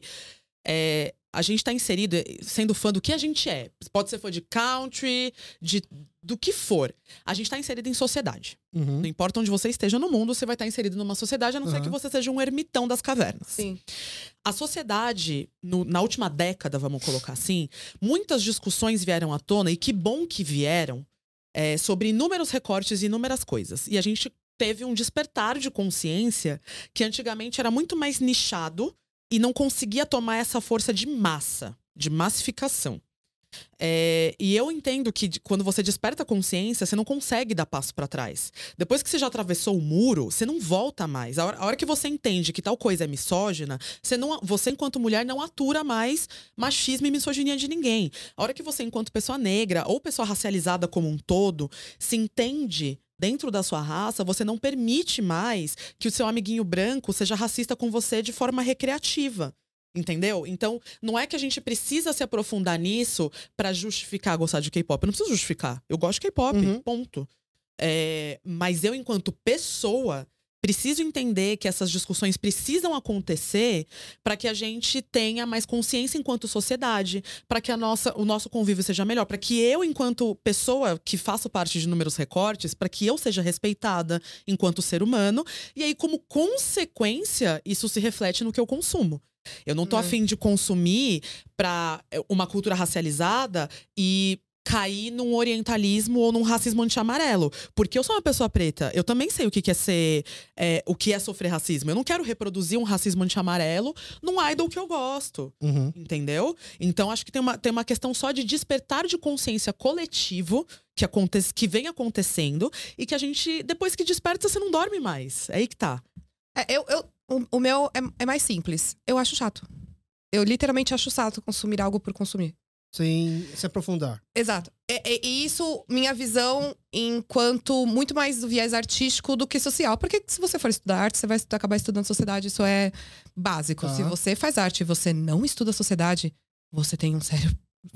Alguma coisa tá errada. Tá. Então, eu, como formada em faculdade de arte, e desde pequena gostar muito da parte conceitual, eu acho chato. Por que, que eu vou só escutar uma coisa? Vou- o- principalmente no K-pop. Porque, assim, a gente pode pegar referência artística de qualquer obra. Muitas músicas existem milhões de pessoas em volta e envolvidas naquilo. Uhum. E a gente toma consciência disso, principalmente quando você faz parte, né? Agora que eu comecei, né? Depois que eu comecei, que eu fui- me formei, comecei a trabalhar, você toma ainda mais consciência disso. Mas assim, você tem um, o K-pop, que é uma, uma indústria extremamente completa no sentido de te fornecer mídias de consumo diferente. Você consumir a música e consumir o álbum e não fazer uma conexão de arte ou uma conexão de outras coisas que as pessoas, tipo, tirou o sono durante uma semana pra construir, é chato. Não entender a semiótica por trás. Exato. É chato. E, tipo, por exemplo, eu, como, como uma produtora de conteúdo, tô te incentivando. Já tô te entregando mastigado. E, tipo, é, cha é chato. Tem muita coisa pra você ver. Por que, que você vai ficar no, no, no mínimo? Por que, que você vai ficar no raso? Ah, tipo, ah, não, tô só escutando aqui. Eu não tô falando que também eu saio escutando música assim, tipo, nossa, minha playlist, mas essa música, não sei o quê. Não, eu escuto por escutar. Mas, quando eu vejo um MV, abre mil caixas na minha cabeça. E eu faço questão de ver duas, três vezes, não só pra dar streaming, né? Porque a gente é fã, a gente dá streaming. É, Mas fazer conexões. Isso é muito legal. E eu acho que dentro do K-pop tem muito essa galera que faz isso inconscientemente. Porque você tem aquela galera que é, é fã, que fanbase que produz um card, que produz uma, alguma outra peça, que faz a sua camiseta, que faz a, e tudo, toda essa massa que você vai levantar pra fazer, toda a parte artística que você vai fazer, indiretamente você pensou pra fazer aquilo, sabe? Então você tem noção disso, te apropria não só da tua arte, como de você consumir uma coisa muito legal. E é muito legal. E eu acho que é por isso, por exemplo, de um dos booms que tiveram do BTS, que foi essa propagação de conceituação. A galera se interessou muito em criar conceito. Em criar e conceito embasado, entendeu? Tipo, você vai procurar. A galera nunca procurou tanto história grega na vida depois que saiu Blood, Sweat and Tears. Tipo, Ícaro, quem é este puto? e aí eles foram atrás de cultura grega. Isso é muito legal. Então, tipo, a galera gabaritou nem cultura grega na época de Blood, Sweat and Tears, entendeu? Então, tipo, isso é muito bacana. hein? Pra que, que você vai ficar no raso? Pra, que- pra que, que você vai só escutar um negócio? E, e assim, pra você, você não passou por um momento tipo. Ai, só quero ouvir, pronto. Porque assim, pra você, por ser coreano, entender já diretamente, talvez, a música em coreano, às vezes a gente vai ouvir sem tanta uma profundidade, mas como se fosse tipo um. Um Ai se eu te pego do Michel Teló. Pronto. Sim. É, é isso e pronto. Não tem mais profundidade do que isso. Por exemplo, o 21 lá em The Best, né? Naga, é, é isso e É pronto. Ah, eu acho puro, isso. Não, exato. é o hino delas. É o Não, hino tem, delas. tem algumas músicas que quando eu coloco no aleatório, toca e eu falo, nossa, que música legal, gostei. Aí eu coloco já numa playlist minha pra ir ouvindo, mas eu não vou procurar fundo. Mas, por exemplo, quando se, se eu me considero fã, por exemplo, de alguma coisa, assim, todas as coisas que eu gostei, se eu gostei, eu fui atrás tentar entender. Por exemplo, quando eu gosto de alguém, eu não quero saber essa pessoa pela capa. Eu quero saber um pouquinho da família dessa pessoa, o que, que essa pessoa gosta. Enfim, Uhum. da história. Uhum. Mas Eu sei que é meio stalker também. Mas eu gosto Tá de ver. Tá vindo bem. Tá. O Rocio Sasseng é a nova fase Sasseng é a dela. nova fase dela. Não, você tá vindo bem, amiga. Tá tudo bem. Tá Mas tudo é bem. isso, eu sempre fui procurando a linha. Acho que as pessoas normalmente fazem isso. Mas você não acha que, por exemplo, é- é de verdade, eu, eu acho os, ah, as ARMY, as, os fandom de K-pop, assim, é, é o fã que todo mundo gostaria de ter, por exemplo, né? Hum. Então, a gente vai de conta, a gente tá aqui no Brasil, eu já sei que você gosta de pagode também. Pagodeiríssima. Parceira de pagode. Ela é. É, mas eu, tenho, eu acho, aí você me conhece se eu estiver errado, que você não deve ouvir pagode, se aprofundar tanto no pagode, como elas se aprofundaram na cultura coreana, na sociedade, Uhum. pra entender todas essas camadas do, do K-pop, por exemplo. Sim, eu gosto, eu gosto do ritmo, eu gosto das letras, eu acho Sim. fofa. Muitas vezes falando de saudade, sabe? Ah, Olha como ela vem. mas é uma identificação. Exato, e eu gosto de dançar. Por exemplo, num bar toca, eu tô com meus amigos, a gente vai dançando Aham. pagode. E, Eu mas acho aí- e, e para por aí, não? Ou a gente vai tentar descobrir de que cidade, o que, que se passou na cidade de tal Ai, eu compositor. vou atrás, às Você não vezes fez eu vou uma atrás. aulinha de dança de salão pra saber dançar uns negócios? Não? Eu, é aleatório, mas assim, eu curto. Não, e por exemplo, se tem um artista que eu gosto, assim, vai, vamos colocar de exemplo o Sorriso Maroto, que eu curto bastante. Eu vou atrás do Bruno Cardoso, ver, ver é, a idade Bruno Cardoso. dele, sabe? Onde ele nasceu, Glória do que ele se... Graviani. A Glória Groviani, que inclusive está muito convidada para o nosso. Glória- Ela não Vamos é fazer chegar na Glória mas Groove. Eu adoro a Glória Groove, eu sou fanzaça. Vamos ver se esse corte chega nela. Ai, por favor, compartilhem. Por favor. E, an- e antes que alguém tire de contexto, não, a gente não tá falando que pra você ouvir K-pop você precisa fazer tudo isso. A gente não tá falando que tem uma obrigação. A gente tá Sim. falando do Negócio oposto. automático. É que Ninguém até- é até automático. ninguém Tipo, se é você vai obrigado odiar, você fala, nossa, que música ruim. Pra você você achar uma música ouve. ruim, mas você é tem que, é que é um pouco. Eu, eu, assim, eu acho Cansativo, que. né? Não, não. Eu acho que a gente tá conseguindo passar de uma forma não tão engraçada como vocês fazem, mais ou menos o que é um pouco o café com soju. Ah, sim. Entendeu? É mais ou menos isso que eu tava querendo, assim, para as pessoas que ainda não conhecem. Até porque, acho que antes da gravação, não lembro se chegou a pegar, a gente tava conversando aqui antes. Eu sou um dos órfãos dos Harangayo, no sentido de assim. é, Quando eu comecei a ouvir um pouco K-pop, eu vou, vou, vou ser assim, eu eu ouvi a música e pronto. Uhum. Mas a fofoca é legal também, né? Você tentar ouvir a fofoca, A quem, edifica. quem foi A pego gente dirigindo bêbado, esse tipo de coisa. E aí, assim, era o Não que mais espalhando fake news por aí, a fofo... edificar a fofoca no seu grupo tá ótimo. E era uma das coisas que eu, assim, eu achava legal que nos Aranguá eu sempre tinha esses bastidores, até porque também teve, acho que, matéria de suicídio, de artista de, que se suicidou, por Sim. exemplo. A gente, eu que não tenho acesso à leitura coreana, entender tão bem o que está escrito em coreano, era, era a fonte onde eu conseguia entender melhor o que aconteceu, né? É, quando você escrevia para os Harangai, por exemplo, você fazia essa ponte entre matérias coreanas, tem que traduzir para português ou... Sim, de vez em quando você tem que contextualizar, porque Aham. tem coisa que o pessoal lê aqui não vai entender. Coisa, Isso. eh, né, aspectos culturais, Aham. por exemplo, você tem que dar uma explicadinha. E aí era. Mas assim, é mais ou menos hoje a, a pegada que eu gosto de. Eu parei no K-pop no Big Bang, tá? Então, pra mim, depois do Big Bang, assim, é, é tudo geração pós-Big Bang, por exemplo. né? Temos um fã. Existe, pra mim, existe três, gerações existe três gerações. né? A primeira, que talvez, talvez vocês devem considerar pré-K-pop, que é o só TD, Aham, tá? É, pra mim, foi quem começou o K-pop. A segunda, que eu tenho um pouco de birra, que é a turma do H.O.T., porque foi na minha época de querer esbranquecer. Sim. Então, não, Chegou não consumia. Então, talvez eu consumi um pouco, até mais tarde, o grupo rival do H.O.T., porque o H.O.T. era o grupo principal da época. Aham. Então, só pra falar que eu não gosto assim, Vou gostar do, do eu vou, contra. é, eu vou gostar do contra, né? e aí, depois é o, é o Big Bang, que eu falei, nossa, é, agora tem alguma coisa diferente, né? Os, os fãs do Super Junior são muito raivosos também, eu sou mais de boa.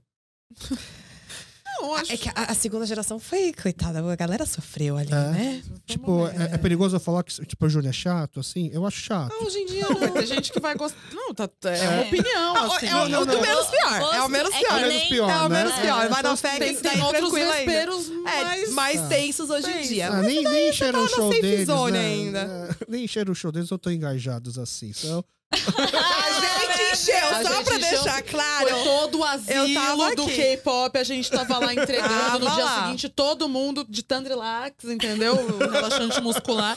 Mas Eu a gente entreguei. entregou no, no show do ano passado do Super Junior, sim. gente, o que Esse ano, explica? amor. Esse ano? Foi esse ano. Foi esse ano. Foi de fevereiro. Menina, O que, que explica o Super Junior vir fazer um show aqui no Brasil nessa, Nada tipo, que eu possa- nessa altura? nada que eu possa falar publicamente.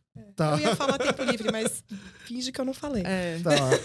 E, por exemplo, o que, o que justifica o show do Epic High também agora?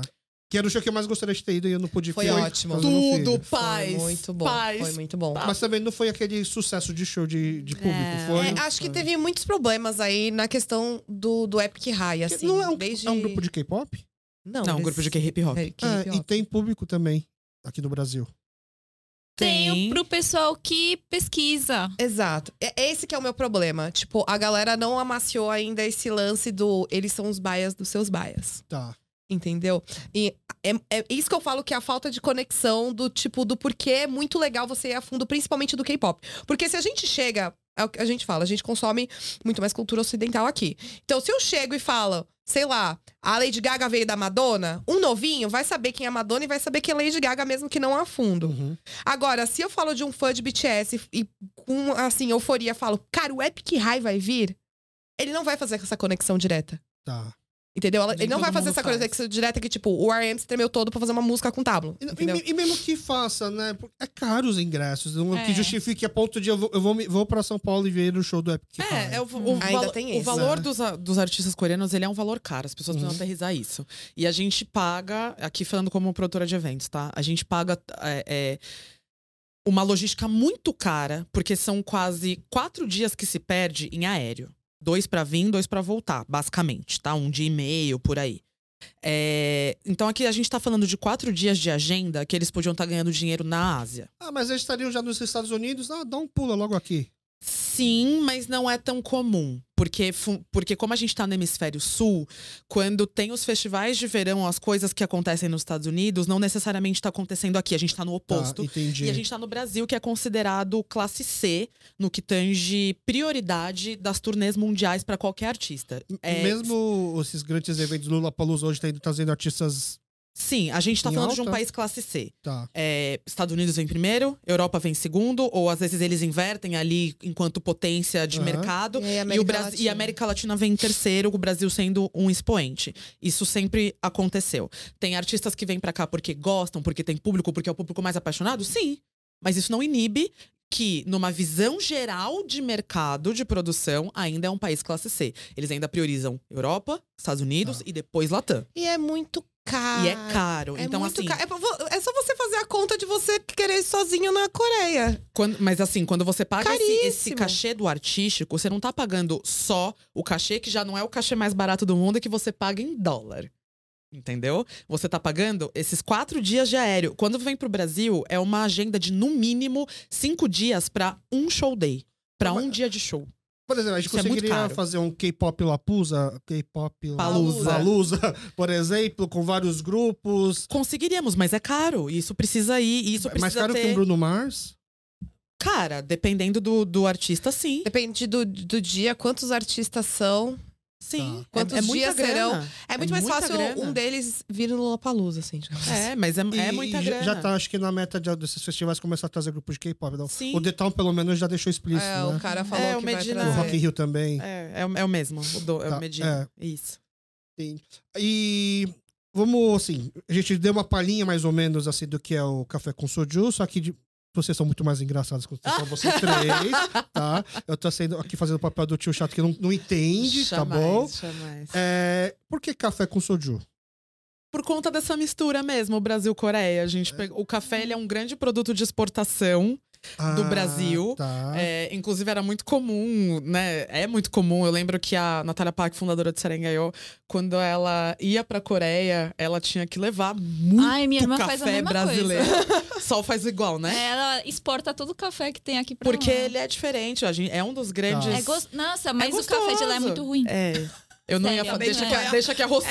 Bem que foi a Rocio que Sério, falou. eu tomei, eu falei, meu Deus do céu. As pessoas O acham, isso é café, você tem que tomar café brasileiro. É, outro rolê. Tá. E a gente pegou as bebidas, os, gran- as grandes bebidas. Porque eu pensei, ah, por que não então cachaça com soju? É porque são Ah, momentos são diferentes. momentos diferentes do O cast. café, você tá lá, o quê? Uma fofoca com senhoras. Você tá aqui. É o chazinho. O por exemplo. chazinho, a Tá. gente vai aqui jogando uma. Aí, quando a gente vai bebendo, a gente vai soltando verdades. Tá. É o quando processo é, tipo, tô vem- muito sobra é. pra isso. Mas Peraí tava que a gente faltando precisa... café nesse podcast, então eu tô achando que tá mais soju só, não? Espero que não, porque normalmente o processo judicial rola no sujo. Ainda não chegou nada na minha casa. Então eu acho que a gente tá bem, por enquanto. Entendi. Não, mas às vezes, às vezes tem um pouquinho mais de café, às vezes tem um pouquinho mais de soju, às vezes tem uma mistureba. Já falaram no último episódio que a gente tava energético com soju, é, porque a gente tava energético frita. no soju. Às vezes a gente chega meio frito, É entendeu? dependendo do assunto. Depende do dia e do assunto, a gente fica meio frita. Naturalmente dá pra imaginar. Vocês gravam toda quarta-feira no mesmo horário? Pra Sim, deixar sim. meio regrado? Sim. Tá, então dá pra imaginar que daqui a pouco vai ser, começar a ser lives. Não. Ai, não.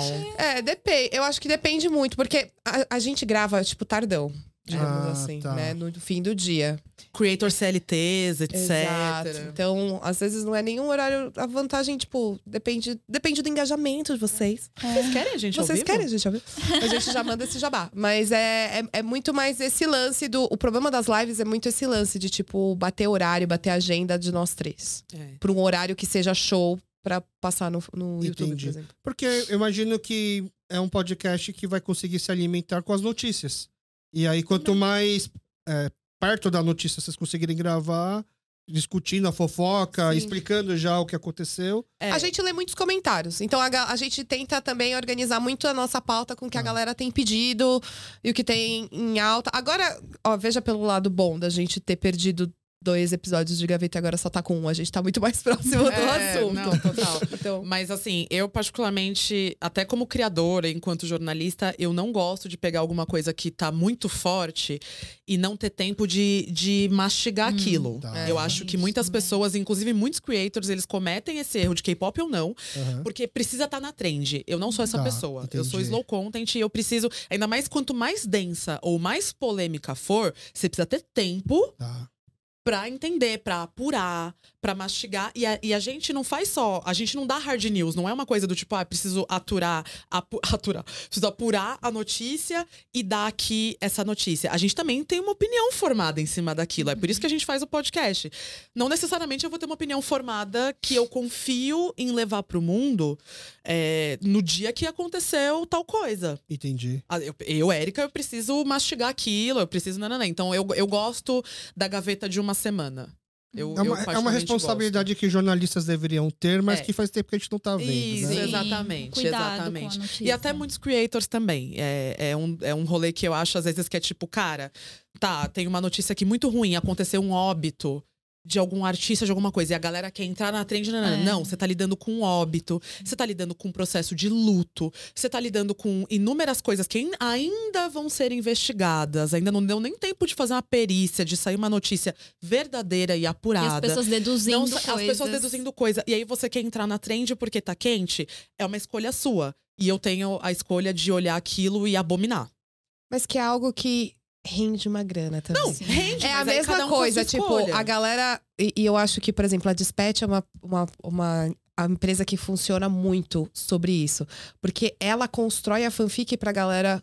É tabloide. Pra, pra galera, pra galera é, comentar. Mas eu acho que ela vai mais. Ela é mais ainda complexa do que tabloide. Aquele lance do não falar quem fez. Fulano de Hum. tal, A, O A o fez A tal fez coisa tal com B. coisa. Isso, que ela vai, que ela com certeza vai falar o nome daqui duas semanas, até lá, ela já ganhou muita grana. Uhum. Muita gente falando. E- e- mas, Especulando. assim, a, a Dispatch, pra quem não sabe, é, o- é um dos maiores portais de notícias de entretenimento coreano, Isso. das fofocas principalmente, né? Sim. Ela não vai falar como vai ser o próximo capítulo da novela, ela vai falar o que, que o cara fez Uhum. antes ou depois da É gravação. o, Ela vai o soltar júri o popular trash. Ela É. vai causar, ela vai revelar o casal idol explosivo do ano no dia É o- 1 de É janeiro. o Léo Dias coreano. Exato, é tipo isso, é.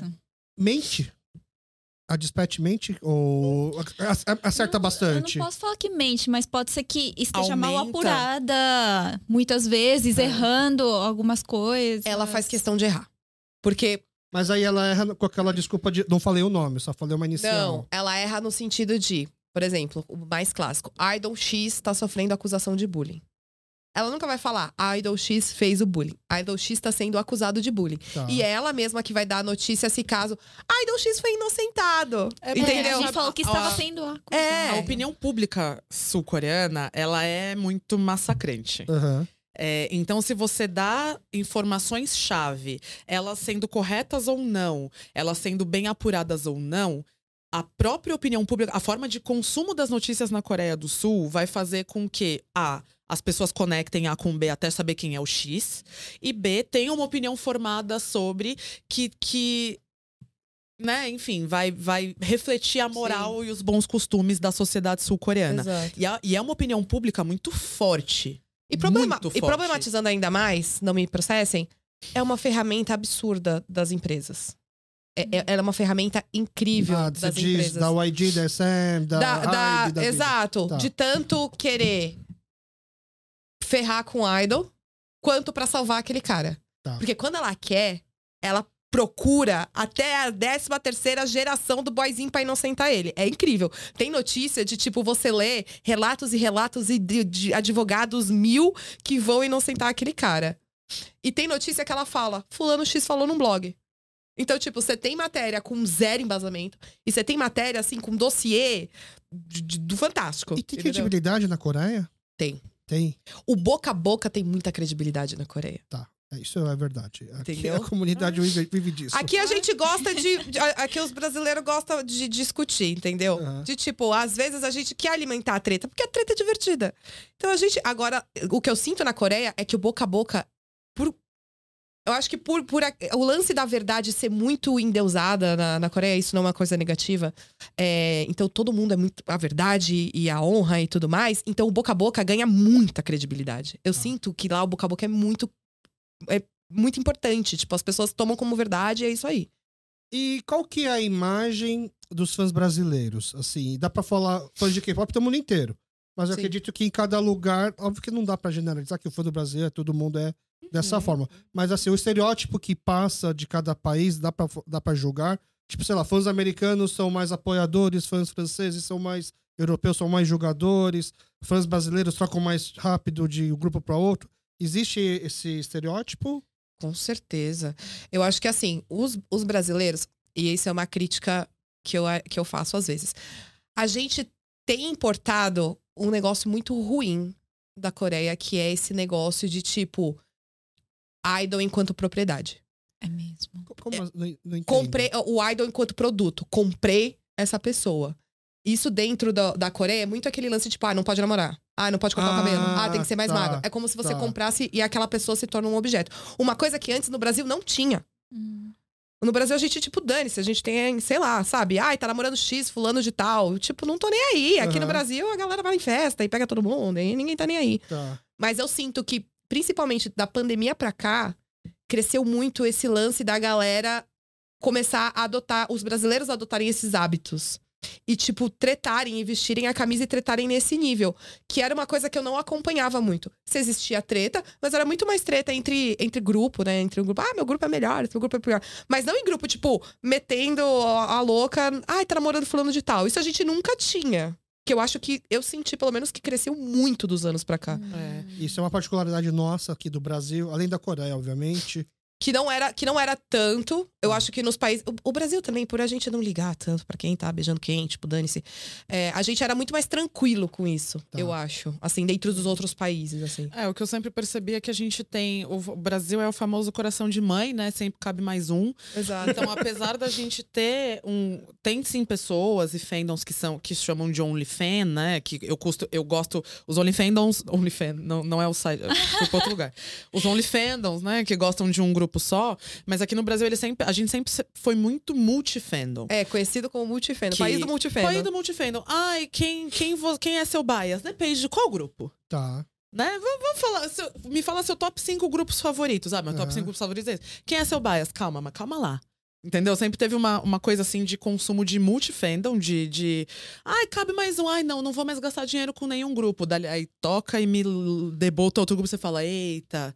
Acho que cabe mais um, acho que cabe mais um. É, então, acho que a gente sempre teve esse comportamento. Não tô generalizando, tem pessoas que Sim, são uhum. OnlyFandom, Sim. mas que a gente teve sim um comportamento exatamente porque a gente tem essa coisa de consumir muitas coisas diferentes num país que tem essas referências tão diferentes.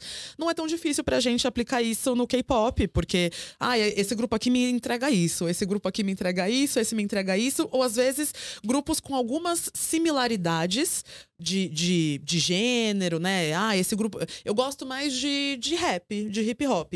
Então eu vou gostar ali. Gostei, gostei de BTS, pega um. Sabe assim, você pega uma galera Mas ainda que tá tem assim características ou tá parecidas. mudando agora?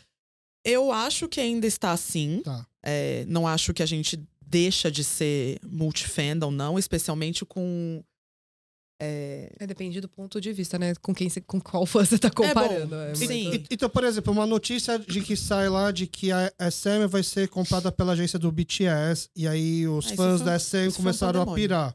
Aqui no Deu Brasil uma também treta. piraram? não, isso foi um pandemônio.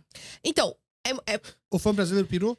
pirou, mas pirou muito mais por causa das notícias que saíram coreanas do que de fato entender o que tava acontecendo. Tá. Uhum. É isso que eu senti muito. Porque quando você tá na Coreia, é, a galera vai consumir, por exemplo, é, empresas que foram, assim, os protagonistas dessa treta. Por exemplo, Cacau. Então a galera vai entender o que é o Cacau, Uhum. vai entender por que, que o Cacau tá na treta e, e tranquilo, e aí cada um escolhe um lado, show de bola. É que nem a gente falando, você vai comprar perdigão ou sadia, mas os dois são da mesma empresa. Então, tipo, tem essa treta, entendeu? Lá, aqui a gente tem. Aqui a galera tava militando, mas muito, muito mais militando por causa dos grupos diferentes de cada empresa do que de fato a treta Uhum. das empresas. Uhum. E você vai pegar empresas que têm, assim, rivais antigos, né? Que é EXO versus BTS. É. Então, isso alimentou muito mais essa treta. Só que é muita treta de uma galera que não tinha noção do que estava rolando, entendeu? Acho que foi muito pra esse lado. E acho que na Coreia do Sul tem uma parte também que quando a gente fala de grandes conglomerados assim, a gente tá falando de uma mudança social, política e econômica por conta dos chaebols. Então, a forma como os próprios sul-coreanos vão entender aquelas notícias, porque tem alguma coisa mudando na estrutura de poder dos chaebols que mandam na Coreia. Uhum. Pra eles vai se refletir de uma outra forma que pra gente não se reflete, entendeu? Mesma e até coisa pra que- gente ler, por, por exemplo, a Rocio, com certeza, se ela for ler uma notícia em coreano do que eu jogar no Google Tradutor, a gente vai ter duas conclusões totalmente diferentes, É. entendeu? E a gente não recebe muita coisa traduzida pra cá. Então a galera joga no Google A e aí gente- já lê errado. E, e E a aí- abordagem, né? É isso. Assim, muitos jornais lá estavam abordando essa parte econômica da coisa, de como aquilo ia desestruturar ou reestruturar uma parte forte de economia.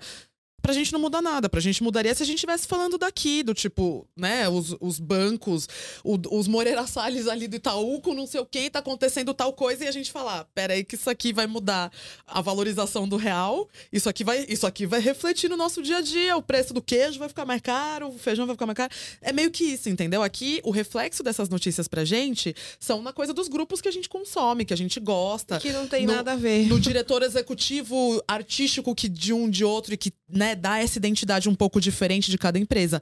Lá, isso daí reflete em outra coisa, reflete nessa parte também, mas reflete na sociedade. Aí vai mexer no bolso, nos trabalhos e, e em outros rolês, assim. Então são outras abordagens. E aí, vocês que, assim, são consomem esse produto de exportação coreano há tanto tempo, então já é um, um público, um mercado um pouco mais.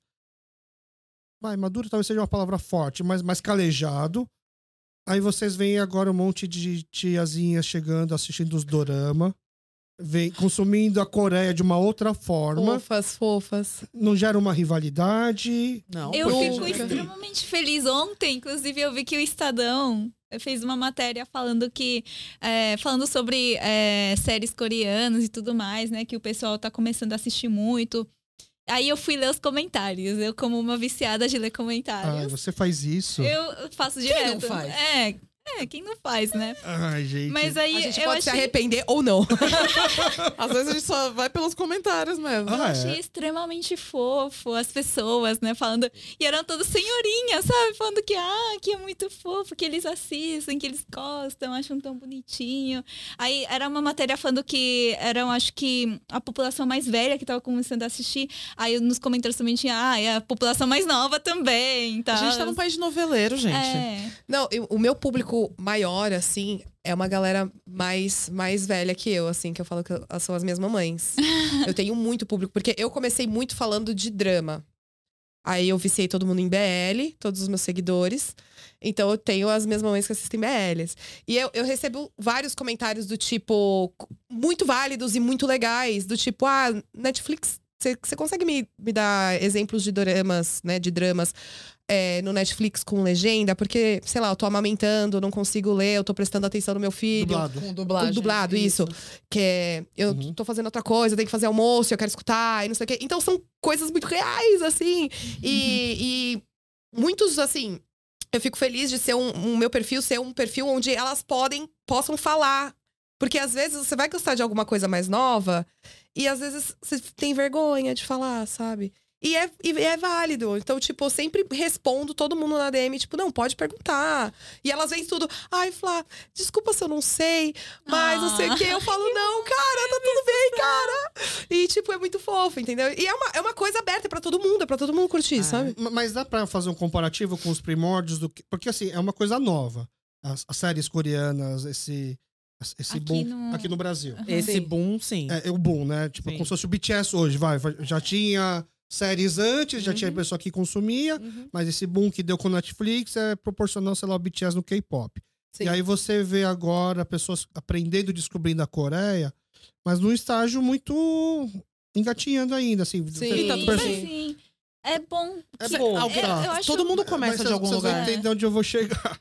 Eu tenho uma luta aqui no meu podcast que é em relação à, à palavra dorama. Opa! Ah, Ah. não, sim, sim. Tá, e aí já me tentam me convencer de que perdeu, perdeu. Foi, mas, gente, é tão novo, é tão recente essa, essa explosão por certo. Porque antes do Netflix não era dorama, era, era novela coreana. Não, Sim, sim. não necessariamente. drama. Sempre foi dorama. É que eu acho que a gente em- também tem. o- Tem a galera do português. a gente tá junto, tá? Só pra você. É, tem a galera do português que eles, eles tornaram um, um adjetivo e um verbo, entendeu? Tá. Então, tipo, não existe, por exemplo, o, o, o dorameira. Então, como, e, e- essas, essas, esse lance de popularizar dessa forma, tirar esse termo é muito mais difícil. É, é difícil. É mas, muito. Ressignificar é muito mais É, complexo. é. É, necessário, mas, é muito mais complexo. difícil. entendeu? Mas estamos com você nessa luta, porque eu sou, sim, todo mundo sabe disso, se a galera me assiste, eles sabem que eu sou uma das problematizadoras disso por conta da racialização da coisa. Exato. Por quê? É, como as, as- os animes, né, a parte do Japão, ela era muito mais forte aqui no Brasil, porque a gente tem uma imigração japonesa que tem o dobro de tempo da coreana aqui no Brasil, né? e, a dez, e dez vezes mais a Dez vezes maior. 20 vezes Exatamente, mais. exatamente. Então a gente tem uma popularização muito maior. Eu, eu consumia já gastronomia japonesa quando eu tinha 5 anos de idade. Uhum. E eu, eu tenho. Todo mundo tem um temaki estranho que comeu uma vez. Não, ainda nem existia o temaki. O temaki foi a brasileiração um pouco depois. Eu ainda não era, era o sashimi mesmo e tal. Enfim. é, a- e aí o dorama, ele é essa romanização, né, do- do- dos, dos- das novelas ou dessas produções do Japão. Quando começou a vir a- o rolê dos K-dramas pra cá, é, todo mundo englobou. Ah, mas o que, que isso tem a ver com a racialização? Simples. A galera começou a colocar no mesmo balaio que tudo que vem do Japão e da Coreia é a mesma coisa. E aí você populariza, ah, o meu dorama. É, eu tenho sim um problema com isso, por mais que eu não seja coreana, porque se eu tô racializando e respeitando essa cultura, isso também me afeta nesse, nesse ponto, né? Acho que, acho que racismo deveria afetar todo mundo e todo mundo deveria se preocupar com isso. É, mas são produções diferentes, de países diferentes. Não é porque tá na Ásia que é tudo igual. É, elas têm particularidades diferentes no- e, e cada uma tem a sua. O seu sabor, o seu brilho, Uhum, uhum. enquanto produção cultural de audiovisual, e cada uma tem que ser respeitada como tal. Quando a gente romaniza o, o dorama e coloca o K-drama ou o drama coreano no mesmo balaio, a é, existe, vem muito anexado esse discurso da, ah, mas não é a mesma coisa? Não é.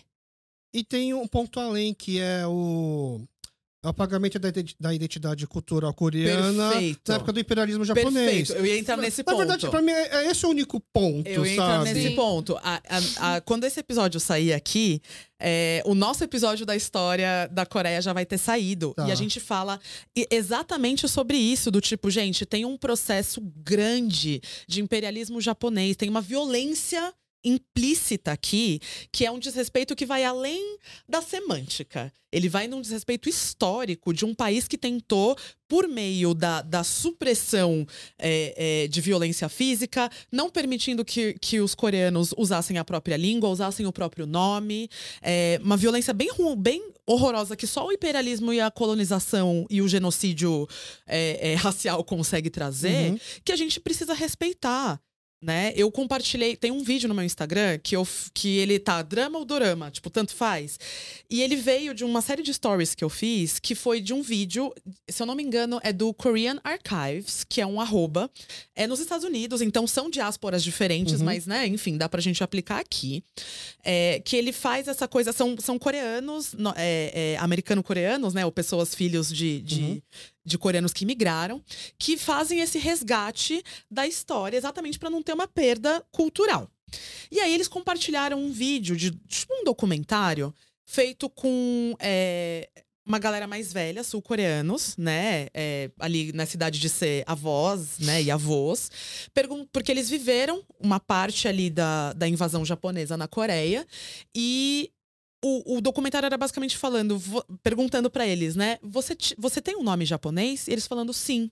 Eu tenho um nome japonês, eu sabia falar japonês, nananana. Eles explicando como foi dolorosa esse, esse momento. E aí eu começo o vídeo colocando isso aqui, ó. Porque a galera. Tem muita gente que fala assim, ah. Galera que produz conteúdo em cima, tá? Falando especialmente de quem trabalha com isso e não só de quem consome. Do tipo, putz, é difícil, o algoritmo, nananã. Concordo, o algoritmo ele já tá treinado pra mandar mais conteúdo pra quem escreve dorama e não pra quem escreve drama ou, ou A própria. Netflix coloca a Dora. Né? Enfim, te- tem tudo isso? Tem. Aí eu falo, você percebe que é, eu, Érica, quando eu faço essa crítica, eu não tô querendo falar sobre engajamento. Eu tô querendo falar sobre isso aqui, ó. Tá vendo essa galera aqui falando quão dolorosa foi esse processo de colonização? Tá vendo que isso aqui importa pra algumas pessoas? Eu tô falando sobre isso. Eu tô, sim, você vai fazer alguns sacrifícios enquanto criador de conteúdo, ou enquanto portal de notícias, ou enquanto quem for, na hora que você quer bater de frente com um algoritmo que já tá tão viciado. Sim, Uhum. você vai bater de frente, seu, seu conteúdo provavelmente vai ter menos alcance, vai ter menos view, vai. O que eu tô falando aqui é, meu papo não é sobre engajamento, meu papo é sobre respeito histórico. E, e tem, assim, uma questão também que. é, é- eu acho que assim, é recente, tá? Eu Sim. acho que se tem um algoritmo ok. Mas tem aquela coisa assim, vai. Somos. os- Eu sou fã de um grupo, eu sou fã de uma série, eu sou fã de um ator. Uhum. Eu quero que o fã me, eu quero que o meu ídolo me note, eu quero ser o exemplo de fã. Uhum. Começa chamando pelo jeito certo, porque se você.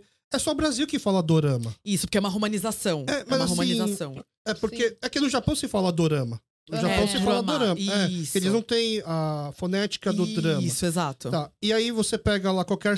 Tem aquela Shoshu Kit, por exemplo, que tem uma frase que é Life is not a K-drama, que ele fala.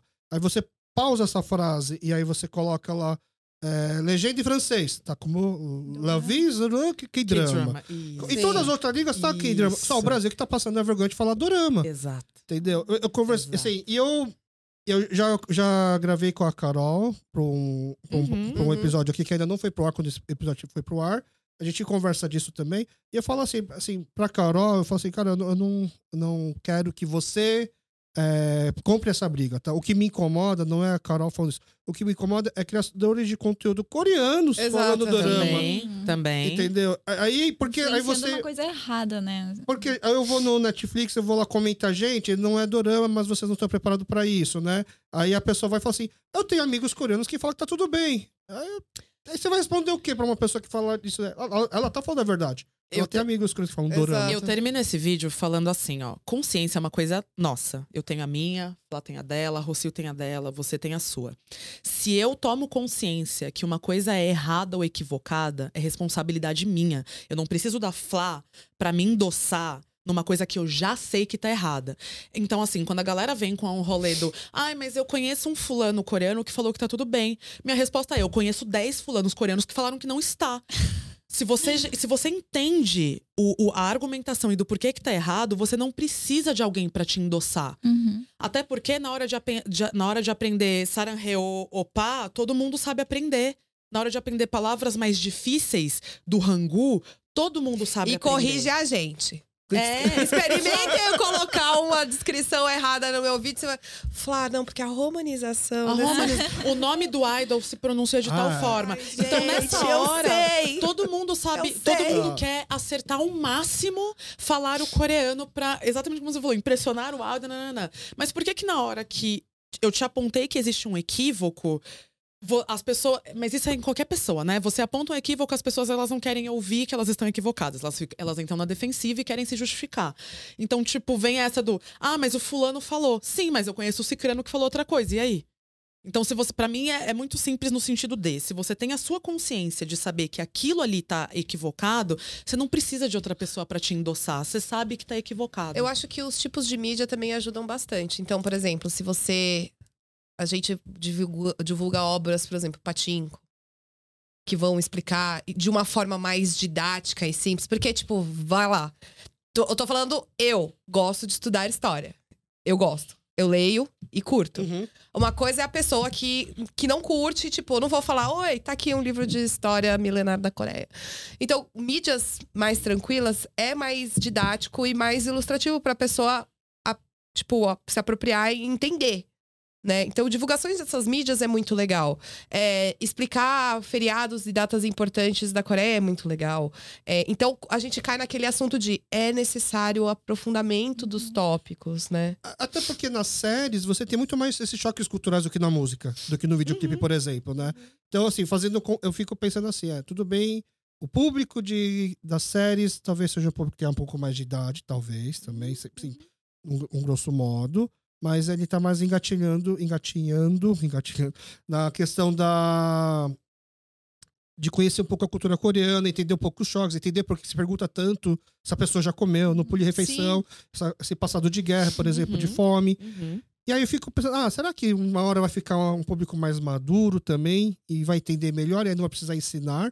Ou, porque a gente sabe que palestrinha não vai convencer ninguém, palestra não vai engajar. E a galera tem preguiça. E aí, será que a gente precisa então começar a pensar qual que seria a forma engraçada, vocês como criadoras de conteúdo, assim, uma forma de poder, sabe, fazer um vídeo que viralize que esse ponto 30 segundos, por que, não é dorama, e por que, que de forma engraçada, que hahaha. Porque hoje em dia é, as séries estão disputando um lugar aí com o K-pop em Uhum, relação sim. a engajamento nas, nas- Uhum. Então você vê gente que, meu, nunca se preocupou com isso se- e fazendo comédia com isso. Ah, Uhum. como que era a minha vida antes de assistir um dorama? E aí Hum. se pagando como se fosse o.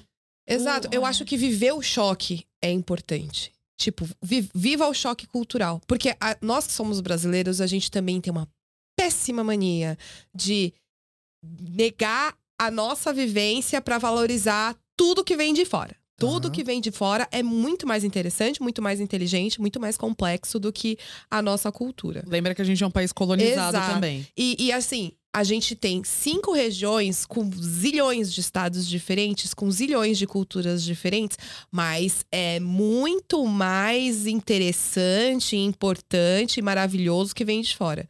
Viver o choque é muito legal, porque viver o choque te provoca questionamento, né? Então, tipo, um exemplo simples, básico. Estava eu na Coreia, fui fazer o meu churrasco coreano, tipo, ai, momento, sim, drama coreano de fazer churrasco coreano, Coreia do Sul.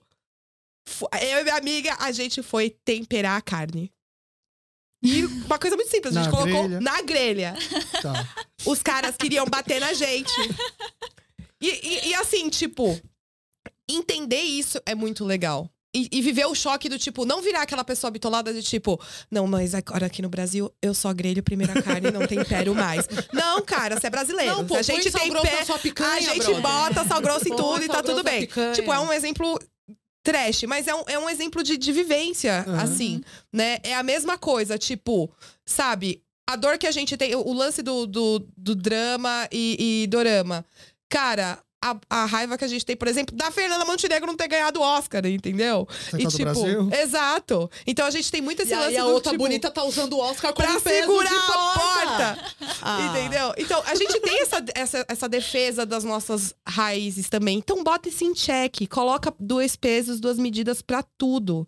Entendeu? De tipo, alguém. Porque assim, a gente é brasileiro. É, a gente não é brasileiro enquanto a gente tá lá, sei lá, vamos pra Disney. Ai, não sou brasileiro, não sou latino. Mas enquanto metem o pau no Brasil, a gente vira brasileiro Aham. da noite pro dia e defende o país. Então, é a mesma coisa, vive esse choque. Tipo, a gente é diferente, a gente é diferente. Não é porque você vai assistir mil episódios de K-drama que você vai virar coreana, cara. Calma, relaxa. Viva, tipo, seja brasileira. Exato, disso, né? seja brasileira gostando da cultura, entendeu? E, tipo, respeite os outros. É muito simples. Como é que você enxerga isso agora? Além do K-pop, as séries também fazendo sucesso, e você ainda, por ser mulher, essa, esse yellow fever que começa a surgir, né? Hum. Não, não, não, não, não seria normal uma, uma descendente de coreanos no Brasil aqui começar a pegar uma versão a tudo isso por conta dessa, dessa fetichização que tá tendo, assim? Eu sei que os homens estão tentando surfar nessa onda. Sim. Sim. Porque, é novamente, muito- machismo, né? Sim. São dois pesos, duas medidas pra quem é homem e quem é mulher. É, é um machismo e também, ao mesmo tempo, um- eu vou tirar um atraso do tipo. é, Exatamente. essa, fa- essa fase que eu não pude viver. Isso, mas- Vou fazer história agora. Mas é o, é o rolê de que homem pegando muita mulher, 10, 10. Só que eles não eram homem que pegavam muita mulher antes, porque asiáticos não eram tidos como, como desejados. padrão. de exato. desejo, né? Mas no caso Mas do, esse do uma- recorte pra, pra mulher, esse sarrafo é mais embaixo. Então, mas, porque, assim, no caso da Mulher Amarela, não precisa de um K-pop ou de um K-drama pra ela também já é uma ser. coisa mais histórica, Aham. né? É. Da mulher que sempre era submetida, submissa, né? aos desejos dos soldados, os desejos, enfim, dos caras, Uhum. dos colonizia- colonizadores. Uhum. É, mas agora, com maior engajamento né, da- das novelas, enfim, da música coreana, eu acho que sim, tem muito isso, né? Que tem aumentado muito essa fetichização por asiáticas, mas por outro lado também tem aumentado pro lado dos meninos. Muitas garotas brasileiras, por exemplo, querendo namorar um coreano. Inclusive, você coloca no Google, da- Como assim, namorar um como coreano. namorar um coreano, como conquistar, o que o coreano gosta, que- que- sabe? Kimchi, né? As- Maria Kimchi, que o pessoal, a gente, que É. o pessoal chama. É, Tem muito isso, mas ao mesmo tempo eu fico até um pouquinho aliviada por conta das redes sociais e tudo mais, porque é a partir desse meio que a gente consegue problematizar a situação, né? A gente Tá. consegue fazer. Se não tivesse isso, por exemplo, eu acho que o problema seria muito maior. Né? As Entendi. pessoas não conseguiriam enxergar o lado do outro. Aham. Então é também uma ferramenta muito importante. É, é é mais um aliado, talvez, sim, então. sim. Em certos pontos, é sim. Mas precisa sim ter uma consciência. Você falou agora há pouco, ah, eu vejo vários criadores coreanos falando errado. Sim. Por isso que, lembra quando você perguntou quem que eu, quem que eu gostaria de chamar pra fazer o podcast? Se não fosse uma pessoa com consciência de classe e de raça, você não consegue ter essa conversa. Entendeu? E- Então, tipo, falta. Falta consciência, sim, ainda pra diáspora. E aí eu te digo, cara, a gente tá na maior diáspora de pessoas negras do mundo, fora do continente africano, aqui no Brasil. E mesmo assim, a comunidade negra no Brasil ainda está engatinhando no que, se- no que tange se entender enquanto pessoa preta e, e toda coisa por falta de consciência de classe, de raça aqui no Brasil, a comunidade amarela tá engatinhando mais ainda. Mais ainda. Então ainda tem outras conversas e outras nuances acontecendo que é uma galera da geração MZ que tá tendo que puxar é, é, essa parte de consciência de classe, de raça, e de gênero e de, e de vários recortes para conseguir chegar nesse ponto. Porque aí tem os criadores ou gente fazendo. Os caras, né, amarelos fazendo sucesso. Porque. É, né, nem Não, li é uma, fetiche, é uma não, grande pipipi, crítica que pipipá. eu faço, porque eles se aproveitam do, do fetiche, né? Que as pessoas têm sobre eles, eles querem monetizar com isso, né? Sim. Eles querem criar mais engajamento. Aí, tanto é que, por exemplo, eu vou. Eu não sei nem se existe, mas eu vou criar um arroba. Arroba é João o coreano, sabe? Eu queria. Eu sei que é bem polêmico, né? Porque tem muita gente que faz isso, Manda e muita ver, gente que gera muito é, conteúdo, engajamento, as pessoas gostam muito, tem milhões de seguidores, mas assim, pra mim, isso daí. Eu sinto muita vergonha, eu, assim, eu lamento muito Um as pessoas fazerem isso, né? Fofo. Porque eles só acabam é, criando mais estereótipos do coreano, criando falsas esperanças, in- inclusive criando falsas esperanças pros, enfim, pras coreanas, Uhum. pras brasileiras, pros Uhum. brasileiros, criando fantasias que não existem, que de fato, sabe, é para mim, sei lá, né? Eu Eu não sei se vocês estão vendo, mas tem. não necessariamente no Brasil, tá? Mas tem. Isso meio que dá pra se aplicar é, em creators nos Estados Unidos. É, eles são asiático-amarelos, nem, nem todos coreanos, mas alguns sim. E que a gente chama de biscoiteiro, mas não é a galera da- das academias, Não é a nada. galera que serve o biscoito de qualidade, porque a gente sabe. a gente, eu sou aqui Não, tá tudo bem. vezes- sommelier Ah, de biscoito de O que, que qualidade. essa pessoa faz? Tá a pessoa bom? é bonita e eu vou lá dar meu biscoito pra ela. Tá tudo bem, eu peço biscoito também no meu feed. Aham, aham. Eu tô falando de, um- de uma galera específica. Eu, eu sigo dois pela diversão. E como, é, para mim, é um experimento social ver o que, que eles estão falando. Tem um deles em específico, ele é descendente de coreano, sim. Ou ele é coreano e imigrou. E ele faz. é, Ele começou a jornada fitness dele faz tipo uns meses, então ele tá todo fortinho, tatuado. E aí começou uma onda nos Estados Unidos desses caras é, asiático-amarelos falando sobre casais interraciais entre asiáticos e latinas. É, eu sei que é muito específico, Tá. mas é, é que eu já vi mais de. Tem uns, uns três diferentes que eu já vi. Eles falam muito sobre relacionamentos interraciais entre asiáticos, no caso, coreanos, e, e, enfim, minas de qualquer outra nacionalidade. Uhum. Mas alguns deles aterrizam especificamente para as latinas. Então eles fazem uns conteúdos de clickbait, que é mais ou menos assim: tipo, é, a POV. Quando Ai, os caras asiáticos falam, falam que só namoram asiáticas, mas você gosta quando ela senta e a coxa se espalha. Por exemplo, eu sou uma pessoa que eu sento e minha coxa se espalha. É, sim, a gente tem um estereótipo de que asiático gosta daquela figura magrinha, Da com- perna fina. da perna fina. E aí você tá lá, um cara X, bonitão na internet, tá aí falando de graça que ele gosta exatamente de uma coisa que é contra o padrão, vai ter um monte de mina falando: ai meu Deus, sou eu, ele tá falando de mim, entendeu? Mas a gente não consegue comprar uma calça na Coreia. É, não consegue. Fica essa dica. E, e também nos Estados Unidos também dá um probleminha. A gente não entendeu? consegue. Eu não Você não vai na Target não e compra. conseguimos. Mas aí eles começam a fazer esses conteúdos que apelam pras, tipo, ah, essa galera que fala das latinas, né? Que apelam pro estereótipo do nosso corpo, que é um corpo mais voluptuoso. E aí você começa a ter essa onda dessas minas que tem que estão fora do padrão, seguindo esses caras a rodo. E aí eles fazem um OnlyFans pra monetizar. E eles Ou eles fingem que é o assim. Parque Bogum e pede 50 mil Não, reais. aí, aí, Aí no golpistas, aí tem os golpistas. Aí teve um desses meninos especificamente que teve uma ga- galera problematizando do tipo, gente, ele é um cara, tipo, trata ele como um indivíduo, fulano, o nome dele é fulano, ele, ele tem essas referências, não precisa tratar ele como o coreano da academia que gosta da mina de coxa grossa latina. Só- ele não tem consciência de raça. Ele foi repreender as pessoas. Ele fez um vídeo nos stories do tipo assim: eu não tô sendo fetichizado. Tipo, amigo, você pode falar que você não se importa, mas sim você tá sendo fetichizado. Porque quando a gente fala de raça Uhum. e de recorte, a gente não tá falando da sua experiência pessoal, da sua a gente tá falando do coletivo. A gente tá falando de estrutura. Uhum. Não é porque eu não entendi ou porque eu não me importo de alguma coisa tá acontecendo que aquela coisa não aconteceu. Quando a gente fala de, uma de um problema coletivo.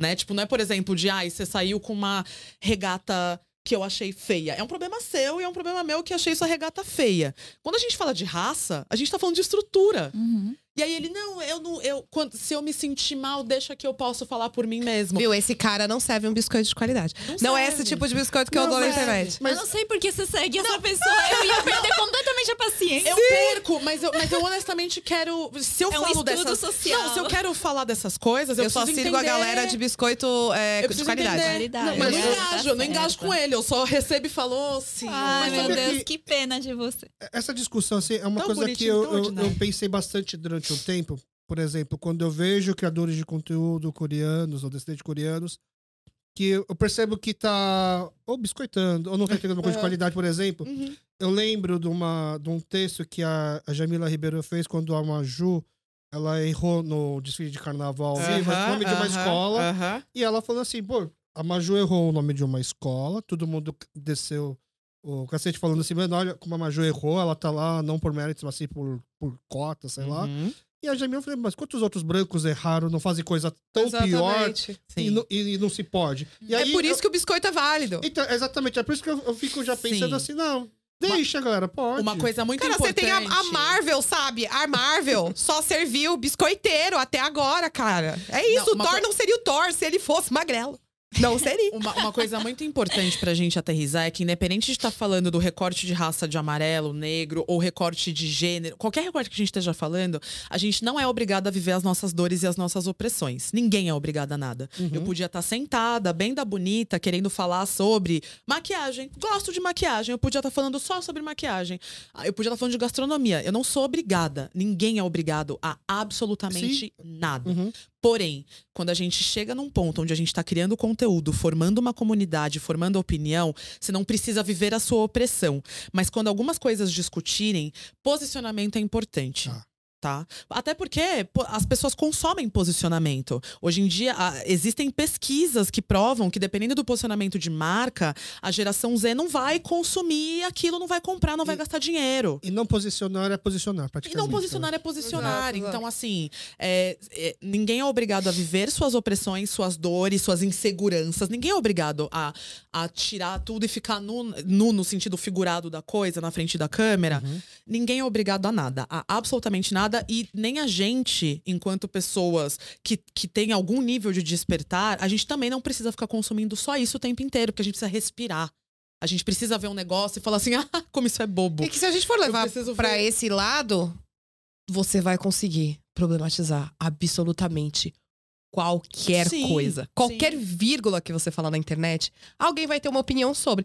Que bom. Né? Porque as pessoas. Pensamento crítico. É, bora aí. vão, né? Se você não tá agredindo ninguém, se você não for me é xingar na minha é discurso de DM. ódio. É, 10, entendeu? 10. Não, entendeu? Você vai me mandar pular da ponte. É, à vontade. Todo mundo vai ter uma opinião sobre qual- alguma coisa, assim. É muito mais uma questão de direcionamento, né? Ó, aquele lance da Rocio, tipo, a gente lê comentário ou não? Porque você vai ler os comentários ou não? Mas é muito tipo Mas isso. é isso, mas acho que tem uma, tem uma responsabilidade. Quando você está indo para um público, a mesma forma que portais de notícia têm responsabilidade, por exemplo, é, é quando você vai para a internet falar com muita gente, porque muita gente quer o título de influenciador. Mas se você está influenciando, você está influenciando a quê? Entende? Então. Por isso que é um- é título pesado e que as pessoas estão fugindo e indo mais Sim. pra criador de Uhum. conteúdo. Uhum. E, assim, aí é o que eu tenho, tenho pensado e conversado com os coreanos mais novos que estão querendo entrar nessa onda, é do tipo. Putz, é legal você fazer tudo de forma responsável, mas quer saber? Tem tanto branco que faz de qualquer forma, faça também. Não, não se sinta. resp- Então, é, como é que fala? Não ponha tanta responsabilidade em você só porque. Ah, eu- eu- o que, que a comunidade vai pensar de mim se eu chegar lá na frente e fazer alguma coisa errada? É, não se sinta no, no direito, assim, no dever de ser militante. Você pode isso, só é- viver. É isso. Tá tranquilo. Não Mas faz tudo parte do seu perfil, não seja. tudo É melhor do Ei, que você quer lá fazer Mas coisa de malhar, tenho- faça. Eu tenho. O meu único problema é quando essas discussões surgem e aí a pessoa não tem a responsa de, entendeu? E aí, aí, esse, aí me pega. Aí- porque aí me pega, inclusive, na minha própria comunidade, tá? Quando. De, de- comunidade, a comunidade negra. Então, tipo, não, a gente não tem responsa nenhuma de fazer isso. A gente acaba fazendo porque se a gente não fizer, se a gente não começar. Ah, racismo é treta de branco pra cuidar. Sim. Só que se a gente não começa, a gente não cutuca, branquitude não se move. É, pra nada. Se a, gen- se a gente se sabe assim, tudo, tudo, ah, nenhum direito conquistado por nenhuma minoria, por nenhum recorte, ele não é garantido pro resto da vida. Tem que Uhum. ficar brigando por isso o tempo inteiro, né? É, mas ah, o único rolê é quando os assuntos surgem, você pode ficar só na sua biscoitagem, você pode ficar é só, só na, no seu negócio de humor, você pode fazer tudo isso, mas você também precisa propagar um estereótipo. Aí já, É, é, aí eu já então. começo, Eu acho que na medida do você possível. precisa reforçar, não é propagar, desculpa, reforçar todo- uma coisa negativa. Eu acho que todo criador de conteúdo tem uma certa responsabilidade. tem, isso né? tem. Porque, querendo ou não, você vai acabar influenciando. Isso- você pode não querer influência, mas você vai influenciar. Você é um criador de conteúdo. Então, assim, o coreano que tá, por exemplo, no Brasil, ele tem que ter a consciência de que ele faz parte de uma minoria e ele tá. E o maior público dele vai ser o brasileiro. Então ele tem que, né, é, passar uma mensagem que não propague ideias. é, de ódio, sabe? Racistas mesmo, Racistas, enfim. do diferente, sabe? Tem que ser uma coisa mais assim, mostrando, explicativa também, de certa forma. Não que precise gravar um vídeo, ah, falando tal coisa, etc, etc, mas que também seja uma coisa mais estudada. Não, e pode aquele- ser é de aquele humor. cuidada. Pode é ser aquele humor limiar, tipo, Pode ser humor você vai, puro. você vai ter o, o, o conteúdo biscoiteiro e você, né, vamos pegar aí o Jay Park da vida. Ele, ele é um gostoso. A e gente ele fala, eu sou um pra ele." gostoso. Então, tipo, você falar isso no, no coisa, você vai, você vai gerar dois caminhos, né? Vai fetichizar. Isso é, tipo, inerente nosso. Qualquer tipo de foto. É a mesma coisa, assim, quando a gente... Mulher, por exemplo. Não importa o quanto eu esteja coberta, não importa o quanto não esteja decotada, alguém vai olhar a foto e alguém vai sexualizar alguma coisa. Isso vai rolar e é inerente a gente. Mas ter a consciência de que, dependendo de como você passa aquele conteúdo, tipo, ai, eu sou coreano gostoso, um cara que não se sente assim vai falar, porra, eu acho que eu também sou gostoso. E aí todo Hum. mundo vai se sentir bem, Não, Vamos todos ser gostosos juntos? Isso. É o que eu penso. Entendeu? Uhum. Então, todo mundo, vai lá, Jay Park, fale que é gostoso, porque todos É nós só- somos é só gostosos. É só esse rolê de na hora que a discussão surge, você tam- aí você tem uma responsa de. Porque senão você vai estar, sabe assim. Você vai estar Uhum. dissipando uma coisa que você pode não se, não, não se importar com aquilo, mas você entende que tem uma comunidade, que é a comunidade que você está inserido, que vai machucar gente. Então você não precisa reforçar, você não precisa ser endosso pra ninguém. Muitas dessas tretas, quando acontecem na comunidade negra, a gente fala, brother, dá pra fazer de outra forma. Por ma- eu, não, eu não preciso concordar com a outra mina preta na minha frente. A gente pode ter opiniões completamente divergentes. E temos. Porque a gente tem direito à individualidade. Qualquer pessoa racializada. Não é só branco que tem direito de cada um ser considerado diferentão um do outro. É, mas. Tem formas ali em como que a gente faz isso pra gente não dar insumo pra branquitude usar. A gente como token. Eu não Isso. quero ser token Aham. de, de branco Aham. pra virar e falar assim, da- pra branco no sentido de da estrutura da branquitude, antes que alguém fique pessoalmente ofendido. É, eu, não, eu não quero ser token pra alguém. Pode ser até um amigo meu, tá em alguma discussão com alguém e fala assim: não, mas a Érica, minha amiga negra, falou isso aqui, ó. Não, você não vai me usar de token. Uma coisa é a Érica, com as opiniões da Érica, com a referência da Érica, nananã, e a outra fulana. Mas tem coisa. Mas no final das contas, tem certos pesos, sim. Quando a gente não faz parte da. Quando a gente não faz parte da, da maioria social da coisa, seja isso num recorte de gênero, de raça, de sexualidade, de identificação de gênero, infelizmente, infelizmente, a gente tem um peso maior. É um saco, eu sei. Eu também não queria. Mas a gente tem um peso maior. Porque a gente tem um pensamento, uma necessidade de pensar pelo coletivo. Porque aquilo que me fere provavelmente vai ferir a outra pessoa que parece comigo. Branquitude não sofre com isso. Entendeu? Então, infelizmente, o sarrafo ele é mais embaixo. Não, a gente não tem que viver nossas opressões, não tem que viver nossas dores, vamos fazer um monte de coisa. Humor. Vamos, vamos, vamos fazer, somos plurais. A Rocio quer ser a jornalista séria, de papapá, quer trazer história. O fulano quer, quer mostrar eh, o tanquinho na academia. Mano, manda ver, manda ver. A gente é tão plural quanto todas Isso, essas pessoas que fazem parte de uma Uhum. maioria Isso, social são. isso é aquela galera, tipo, Mas tem um peso a mais no nosso você ombro. não precisa comentar também. Entendeu? Eu acho que entra muito nessa crítica. De tipo, o cara se acha um gostoso. Se o seu comentário não foi, putz, você é um gostoso, não faça um comentário. Entendeu? Ninguém quer saber a sua opinião. E isso gera, isso vai pra muitas outras searas, sabe? Tipo, ai, ai, mas o seu shorts é curto. Tipo, não comenta. Se não for pra me chamar de tipo, nossa, como você está gostosa nesse shorts, não comenta que meu shorts tá curto. É tipo, é basicamente isso também. Porque senão essa galera vai ficar pisando em ovos o tempo todo pra produzir conteúdo. Isso é muito tenso. Mas é a vida de um criador de conteúdo. Fica Sim, pisando em é, ovos. Sim, Assim, sim. Eu- sempre falo assim, gente, é, quando eu convido alguém pra participar da gravação, eu falo assim, gente, fala à vontade, porque é editável, depois você assiste de novo e me fala o que você quer tirar. E as poucas vezes que tem que tirar, são criadores de conteúdo que pede. E aí eles pedem pra tirar palavra específica, coisa específica, porque pisam muito em ovos, né? Até porque é uma, é uma profissão nova também, que a gente ainda não sabe o quanto se pode arriscar e tá tão difícil ganhar criando conteúdo que é, é, não posso me dar o luxo de perder um job, por exemplo, por, causa, por conta disso. O podcast, né, a- indo na contra, era para ser uma contramão do Twitter, por exemplo, quando a gente vai selecionar um corte, a gente fala assim, ó, não vamos pegar um corte que pode ser mal interpretado. Sim. Vai dar muito engajamento, muito isso, mas eu evito ao máximo para pegar, para não e aí, graças a Deus, a gente não é um podcast famoso, onde as pessoas podem pegar meu, meu, meu podcast para fazer cortes aleatórios e ir massacrando todo mundo. Amém. Espero um dia não chegar nesse ponto, que é o que acontece, por exemplo, quando tem os cancelamentos no Flow, no Pode Pá da Vida. As pessoas pegam um trecho só, Uhum. além das- dos casos que a pessoa realmente precisava de um cancelamento. Mas já se preocupando com isso, você criou, você chamou esse grupo, esse, esse, esse time para fazer esse podcast, para conversar.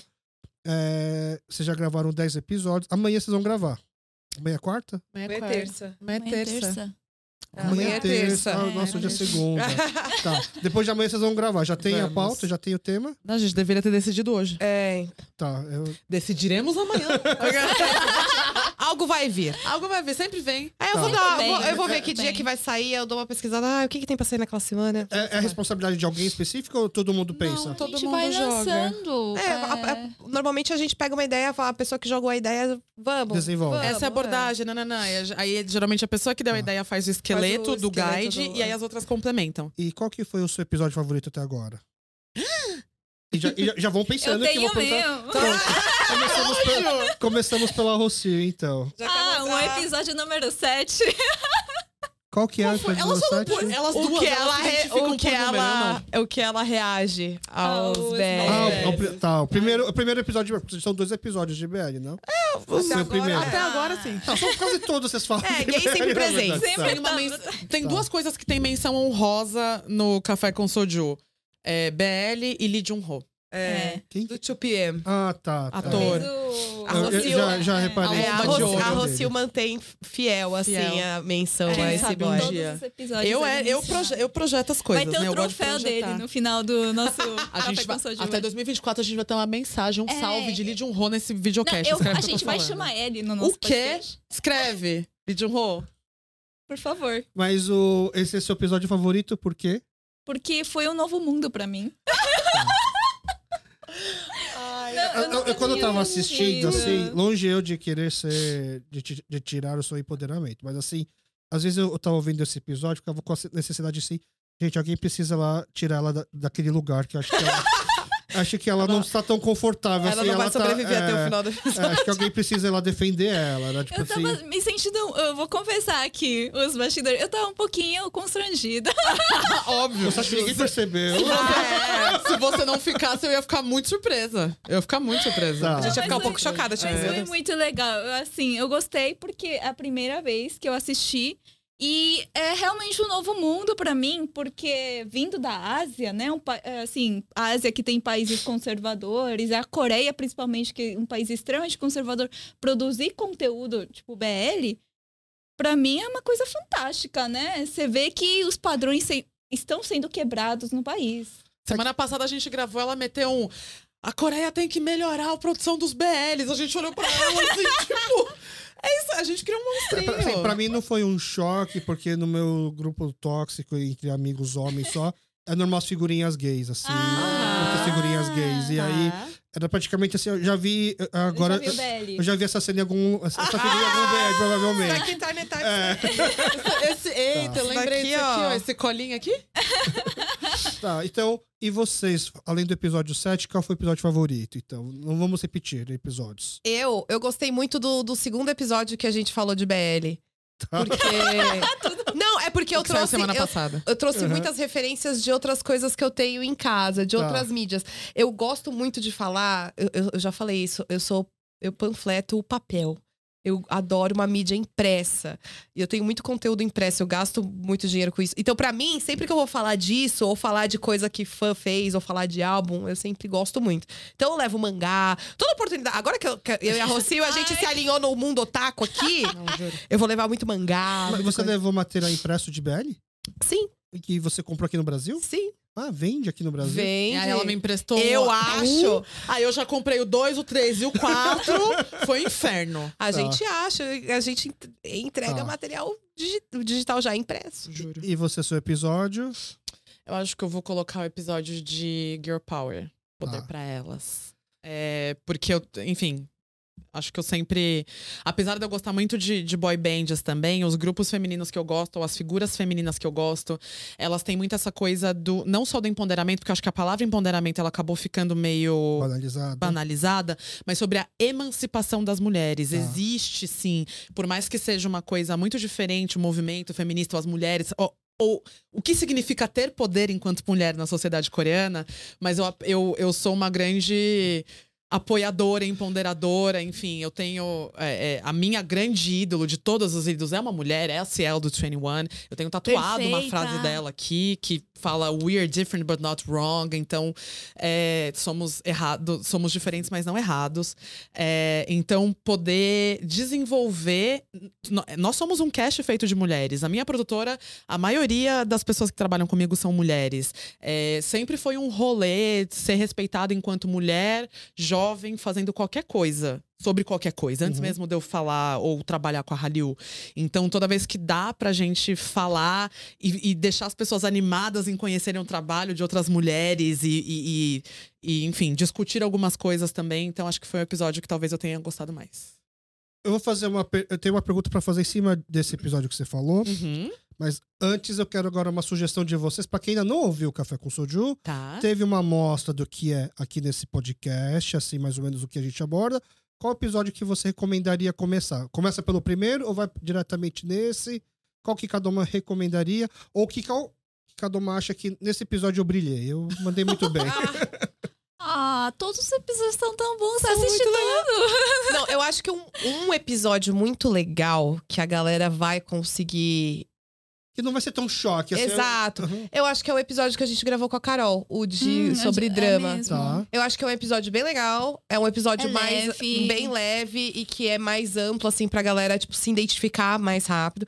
Pros BLZero, fia, vocês vão lá e vocês acham um episódio que vocês gostem, que eu sei que vocês procuram.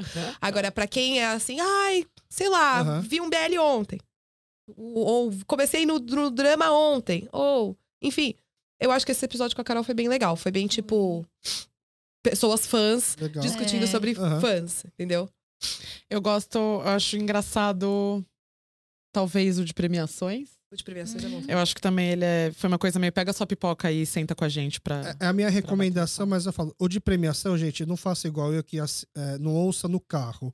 É, ouça no computador, porque elas vão falando umas coisas, aí você pausa o podcast, aí Ai, você abre o YouTube, procura a cena. É, Exatamente, A gente é. trabalha com A gente referência. tava com- Não, a galera tem comentado É. essas últimas duas semanas, a galera do tipo, vocês podem pedir pro, pra galera da produção colocar é, os nomes das coisas que vocês falam? A galera tá querendo efetivamente pesquisar o que a gente tá falando É, nos, nos e, e esse é o principal, assim, você bot- se vocês pudessem já botar minuto tal, o link já, ia ser sensacional. como vem. Olha esse job que ele tá dando pra mim.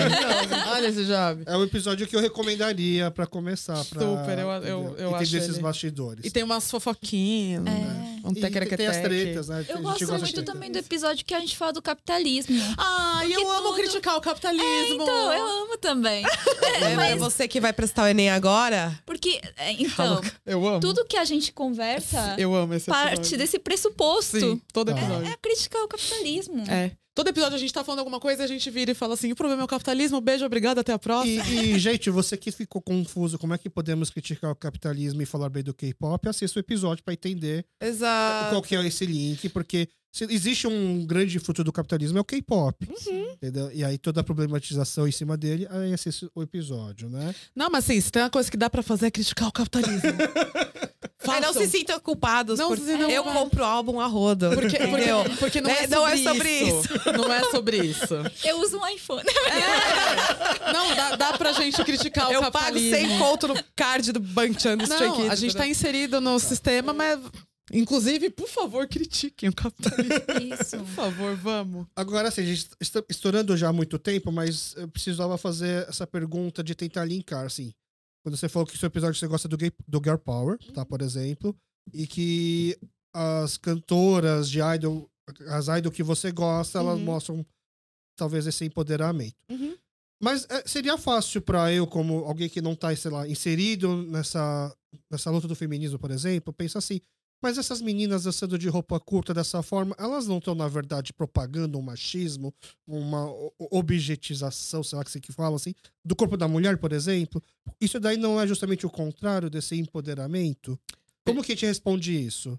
Em um reel, então vai, em um reel de um minuto, dá pra responder em um reel? Não, Não não, dá, não, né? não Então- eu- eu- pode até dar, da eu não sou essa pessoa. homem, da pessoa que É, consome. primeiro que assim, a gente tem que parar de jogar o problema do machismo na mulher. Ótimo. Vamos- A, gente, a gente parte desse princípio. Exato. Não, não é nem um reel, é um short, já respondeu tudo. É um shorts. Ah, Exato. Acaba aqui. A, a partir daqui, aí a Tá. gente pode explicar. Mas a gente tem que parar de jogar a culpa Tá. das coisas exatamente naquele grupo oprimido. Entendeu? Tá. Essa é a primeira coisa. É, empoderamento, ou emanci... é, por isso que eu prefiro falar sobre emancipação Tá. do que sobre empoderamento. Vai começar por empoderar, porque você não consegue se emancipar ou falar que você precisa de liberdade sem você se empoderar primeiro. Mas eu prefiro descer o assunto para emancipação, né? O empoderamento tá aqui, a emancipação tá aqui. Você precisa descer. Uhum. É, A gente critica, inclusive nesse episódio, a parte, a parte do Soju, ela é exatamente falando essa questão. A gente parte dessa questão. Por quê? Ah, se é um grupo Girl Power, tá falando sobre pá, poder pras meninas, as feministas, nanana, é, mas tem uma empresa ganhando por trás. A empresa pensou nisso? A empresa se importa com a emancipação feminina? Provavelmente não. A empresa se importa com o capital. Uhum. O problema de tudo é o capitalismo. O problema de qualquer opressão, ele parte de que todo mundo precisa lucrar muito com alguma coisa. Tá? Então a gente, a gente tira o, pro- o- o problema da menina com short curto. E o problema ele vem da estrutura da qual ela está inserida. Qual que é o problema da menina, da, da idol usar uma coisa muito curta, que a gente problematizou, é não necessariamente ela está confortável naquela roupa. Às vezes ela é obrigada a Uhum, usar, uhum, porque ela é sim uma funcionária daquela empresa, uhum. porque a empresa tem um conceito a vender e aí a empresa quer sexualizar. A gente deu um exemplo até de um grupo, foi um grupo flopadinho, enfim, mas um grupo chamado Stellar. Era um grupo que quando elas debutaram, elas tinham um conceito fofo. Elas eram as menininhas fofas, né? Nananã.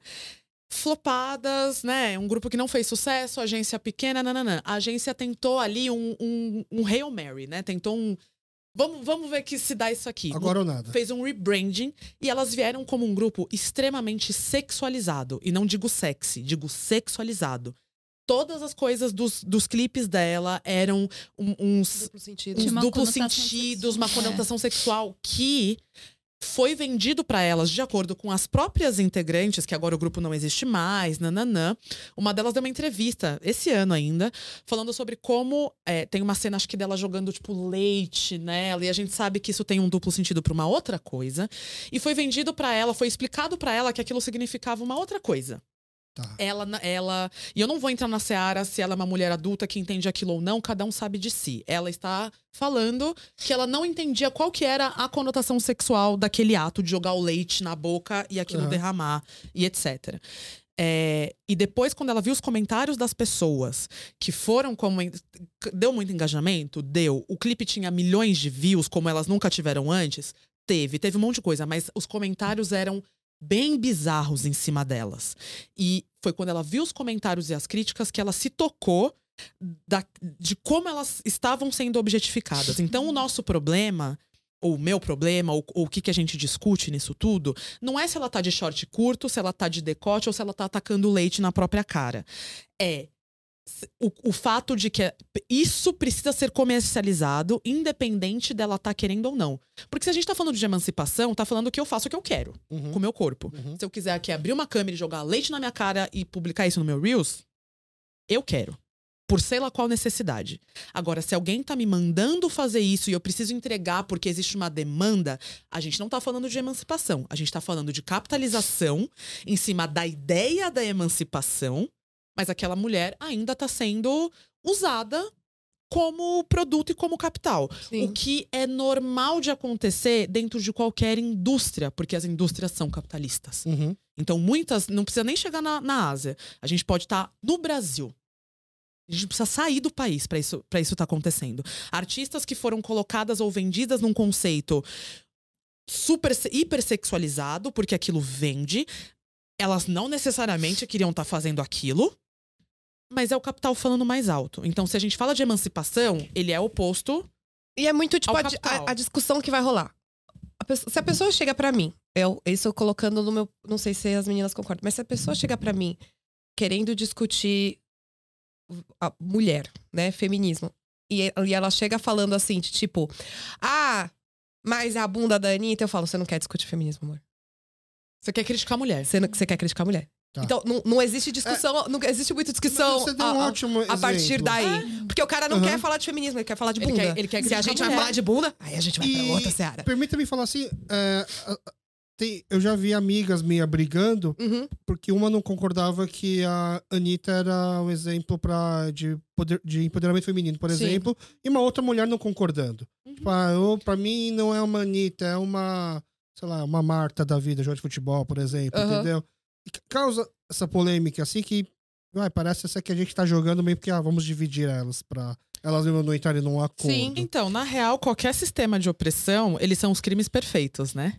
Porque não só a gente tem a opressão da sociedade como um todo, quando você faz parte desses recortes, mas como a gente. Eu falei, a gente tá inserido em sociedade, a gente respira machismo o tempo inteiro, a gente respira racismo o tempo A gente respira LGBTfobia o tempo inteiro. Então a gente reproduz essas violências. A gente reproduz violência. Entra, entra na, na sororidade. O quão importante sororidade é. Porque se você pegar Ciel Twice, o poder da Ciel com mulheres gritando pra ela é muito maior, não importa de quantos machos tá lá gritando pro Twice. E são gritos diferentes, com intensidades diferentes e significados diferentes. Porque numa das mulheres, ou no caso das mulheres, elas estão se identificando com aquela figura feminina, e no outro os caras estão gritando pra um shortinho beracu. Tipo, Sim. Eu acho que é, empoderamento, por exemplo, na Marta também, não quer dizer que o fato dela não ser assim tão exposta por exemplo, como a Anitta, ela não sofre de machismo. A gente consegue ver que ela, o salário exato. dela é infinitamente Aham, inferior ao do Neymar, por exemplo. Total. Então, sendo vo- você sendo mulher, enquanto sociedade, você já é alvo, você já é vítima Sim. do machismo. Então, independentemente da situação, você e também você representa várias profissões, por exemplo, a Anitta é cantora, a Marta é, é jogadora. Eu acho que você dá essa coragem para as pessoas que querem se espelhar, querem Total. também ter um futuro que nem, né? Eu acho que são feminismos, é, formas diferentes de você demonstrar e dar coragem para a mulher. Exato. E se, por exemplo, o homem olhar alguma, olhar, sei lá, uma idol que tá com sainha curta e achar isso, sei lá, sexualizar isso, o problema é, é dele, não Exato. é dela. Longe de querer comparador, Aham. mas Uhum. esse raciocínio que vocês falaram agora é o que eu tenho feito ultimamente em relação a pegar menos pesado nas críticas aos criadores de conteúdo amarelos. Uhum. Entendeu? Sim. Do tipo. Ele pode estar, como é que fala, alimentando um fetiche em relação ao amarelo, Uhum. assim.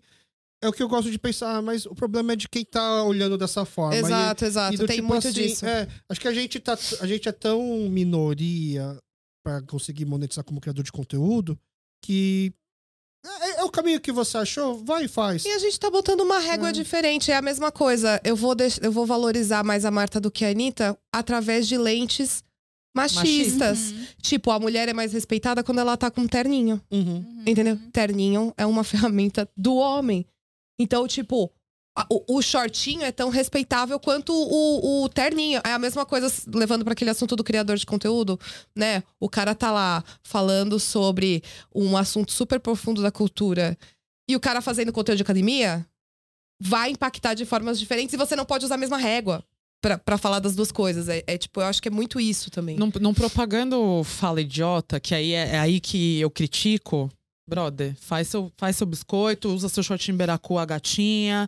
Faz, faz o que você tiver que fazer, entendeu? Uhum. É, só, é só não endossar coisa idiota, que aí eu, eu tenho críticas e eu me reservo. Já que você se reserva no direito de não se importar, eu me reservo no direito de me importar. Uhum. Aham. Mas fora isso, manda ver, Sim. né? É, mas é isso, assim, é, é- não é porque eu impondero, me impondero de um jeito que o jeito como a Rocio se impondera, ela não anula o meu. E o meu não anula o dela. E, E, a, a reação, da e a reação é diferente também. A São gente- reações distintas. É, a gente fica nessa do tipo, tal pessoa é um exemplo de. A real é que ninguém deveria ser exemplo de nada, porque nós somos seres humanos e a gente tá fadado a cometer erros. Uhum. Sem eles a gente não cresce. Despertar de consciência é entender que a gente errou e que a gente precisa corrigir, né? Isso, Hum. isso é o básico.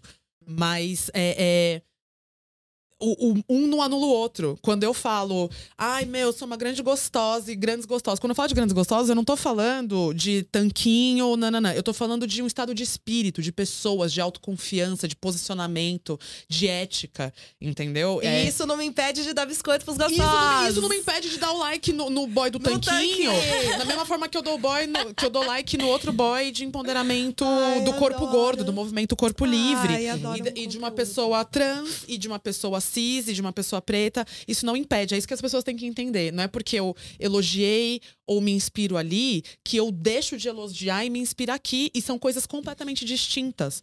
Eu gosto muito de. de, de- eu, eu sou uma grandíssima fã da pluralidade. Então, pra mim, ao meu ver, uma coisa não anula a outra. Uma coisa definitivamente não anula a outra. E uma vai estar com o shortinho beracu e, e um decote até o, até o, o, o joelho, que às vezes e eu a gente uso. usa camiseta de anime. Eu uso um E às vezes, às vezes eu tô na camiseta de anime, às vezes eu tô também no decote até o joelho. E eu quero ser respeitada em ambos os momentos. Entendeu? É, é isso aí, papai e mamãe coreanos que estão querendo que os seus filhos ouçam K-pop para conhecer mais sobre a cultura coreana. Saiba que tem toda essa bagagem junta, Sim. entendeu? Não é, não é só vamos aprender coreano de forma fácil através da música. Tem É. formas e formas, e, enfim. Bom, assim, a gente acho que bem provável que é o podcast mais longo que a gente fez até agora, mas é justo porque são dois podcasts juntos praticamente, tá? Né? Os verborrágicos juntos, não é mesmo? É, a gente nem falou de um tema que eu queria falar, mas eu vou deixar para uma próxima oportunidade, que é sobre os, os stalkers, por exemplo. eu- É, aí vai precisar Olha, de um precisa tempo. de uma aí parte, vai precisar de um é. rolê. É, porque eu queria explicar como que é o relacionamento da minha esposa com o ídolo dela, para ver se ela tá passando dos limites. por exemplo. É o Devo dormir. Olha, o, Devo- olha o fiscal de fã. Olha Devo o me preocupar de fã. enquanto durmo? Quem é o ídolo dela? É os Roingo. Ah! Ai, mas a gente endossa deixa ela. Não, Deixa Ai, mas ela é da, no- é da nossa amizade, a gente já é amiga. Aí Eu, eu falo pra ela que ele é série B na Coreia.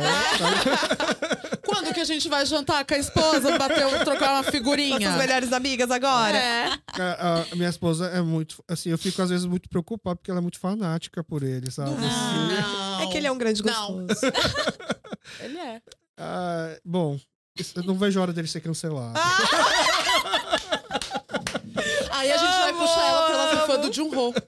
Vamos falar com o Dispatch? Oh, mais uma fã Ele do tá lá Junho. ligando pra Dispatch. ó. Ah, tem, tem um ator barra cantoresse. É, mas fica aqui, já sabe onde é, tá bom? Fica portas a abertas pra vocês poderem vir. vir. A gente, A gente já é louca, viu? A gente aparece mesmo. grava mais três horas sem problema nenhum, Sinto tá bom? Muito obrigado pelo tempo de Ai, vocês. foi ótimo. Gente, pelo agradece. convite. É, e vida longa ao Café com Soju, tá Axé. bom? Que nunca falte assuntos para que vocês possam alimentar o podcast. E, bom, já que seja, eu já teve uma declaração de que vocês estão talvez juntos nessa luta do não é dorama, né? Conto com a ajuda de vocês. Eu acho que ainda Sempre. tá. Eu, eu, eu tenho sentimentos assim. é, como é que fala? Como é que o cara falou naquela época do, da CPI? É, misturado, mixed feelings em relação, por exemplo, Conflitantes. conflitantes em relação ao mundo dorama na Rede TV. Eu não sei se eu acho legal ou se eu acho ruim. Mas fica, É, a gente tem assessoria jurídica aqui pra eu poder. fica, a gente, isso daí fica como uma bola quicando pra futuros episódios. Eu, como- às vezes eu falo isso, tá? É, eu tenho o que dizer. Eu não vou dizer agora, mas eu quero que vocês saibam que eu tenho o que dizer. Daqui Só minha advogada falando, não se atreva. Minha, minha Ela, assim, acabou de "Cala mandar uma mensagem aqui, fica quietinha. Cala a boca que você não tem essa bala na agulha pra comprar essa treta. Mas saibam que eu tenho o que dizer. Eu não vou falar nada que se relacione a veículos de imprensa. Olha como ela vem. Tá certo, ela é jornalista. É. Eu, eu sou também, mas eu não, eu não, eu não tenho a mesma vontade de, de voltar pra redação nem nada, então. É isso, só saiba que a gente tem, tem coisas a dizer. Ah, o quê? Ou que a gente poderia até, a gente poderia estar contribuindo de forma melhor, né? Pra poder sair alguma coisa. Sim, sim. Ou Uhum. talvez isso. Bom, mais uma vez, muito obrigado. Foi e ótimo. muito obrigado pra você que ficou aqui com a gente até o final dessas duas horas e meia. Eu já vou botar na descrição explicando por que que foi tão longo. Que a são gente são é dois muito podcasts bonita. juntos. Tá bom? Praticamente. Papo Foi que é muito legal. legal, exato. Quer dividir? Se Exato. quiser dividir parte 1, parte 2, às vezes a gente faz isso. A gente não dividiu um episódio? Parte Não, um, ainda não. Mas quem sabe? Quem um sabe dia. em breve. Não, eu não né? gosto de deixar ninguém esperando. A gente Ah, só tá de justo, justo, justo. Quem- tem ansiedade. Assim, quem achou longo, para onde cansou e É pronto. sobre, É, Exato. entendeu? Mas volta. Mas eu vou ficar magoada se você parar no meio. Se você quiser, eu posso ficar muito chateada com você. Tudo bem. Chatearias essa negra?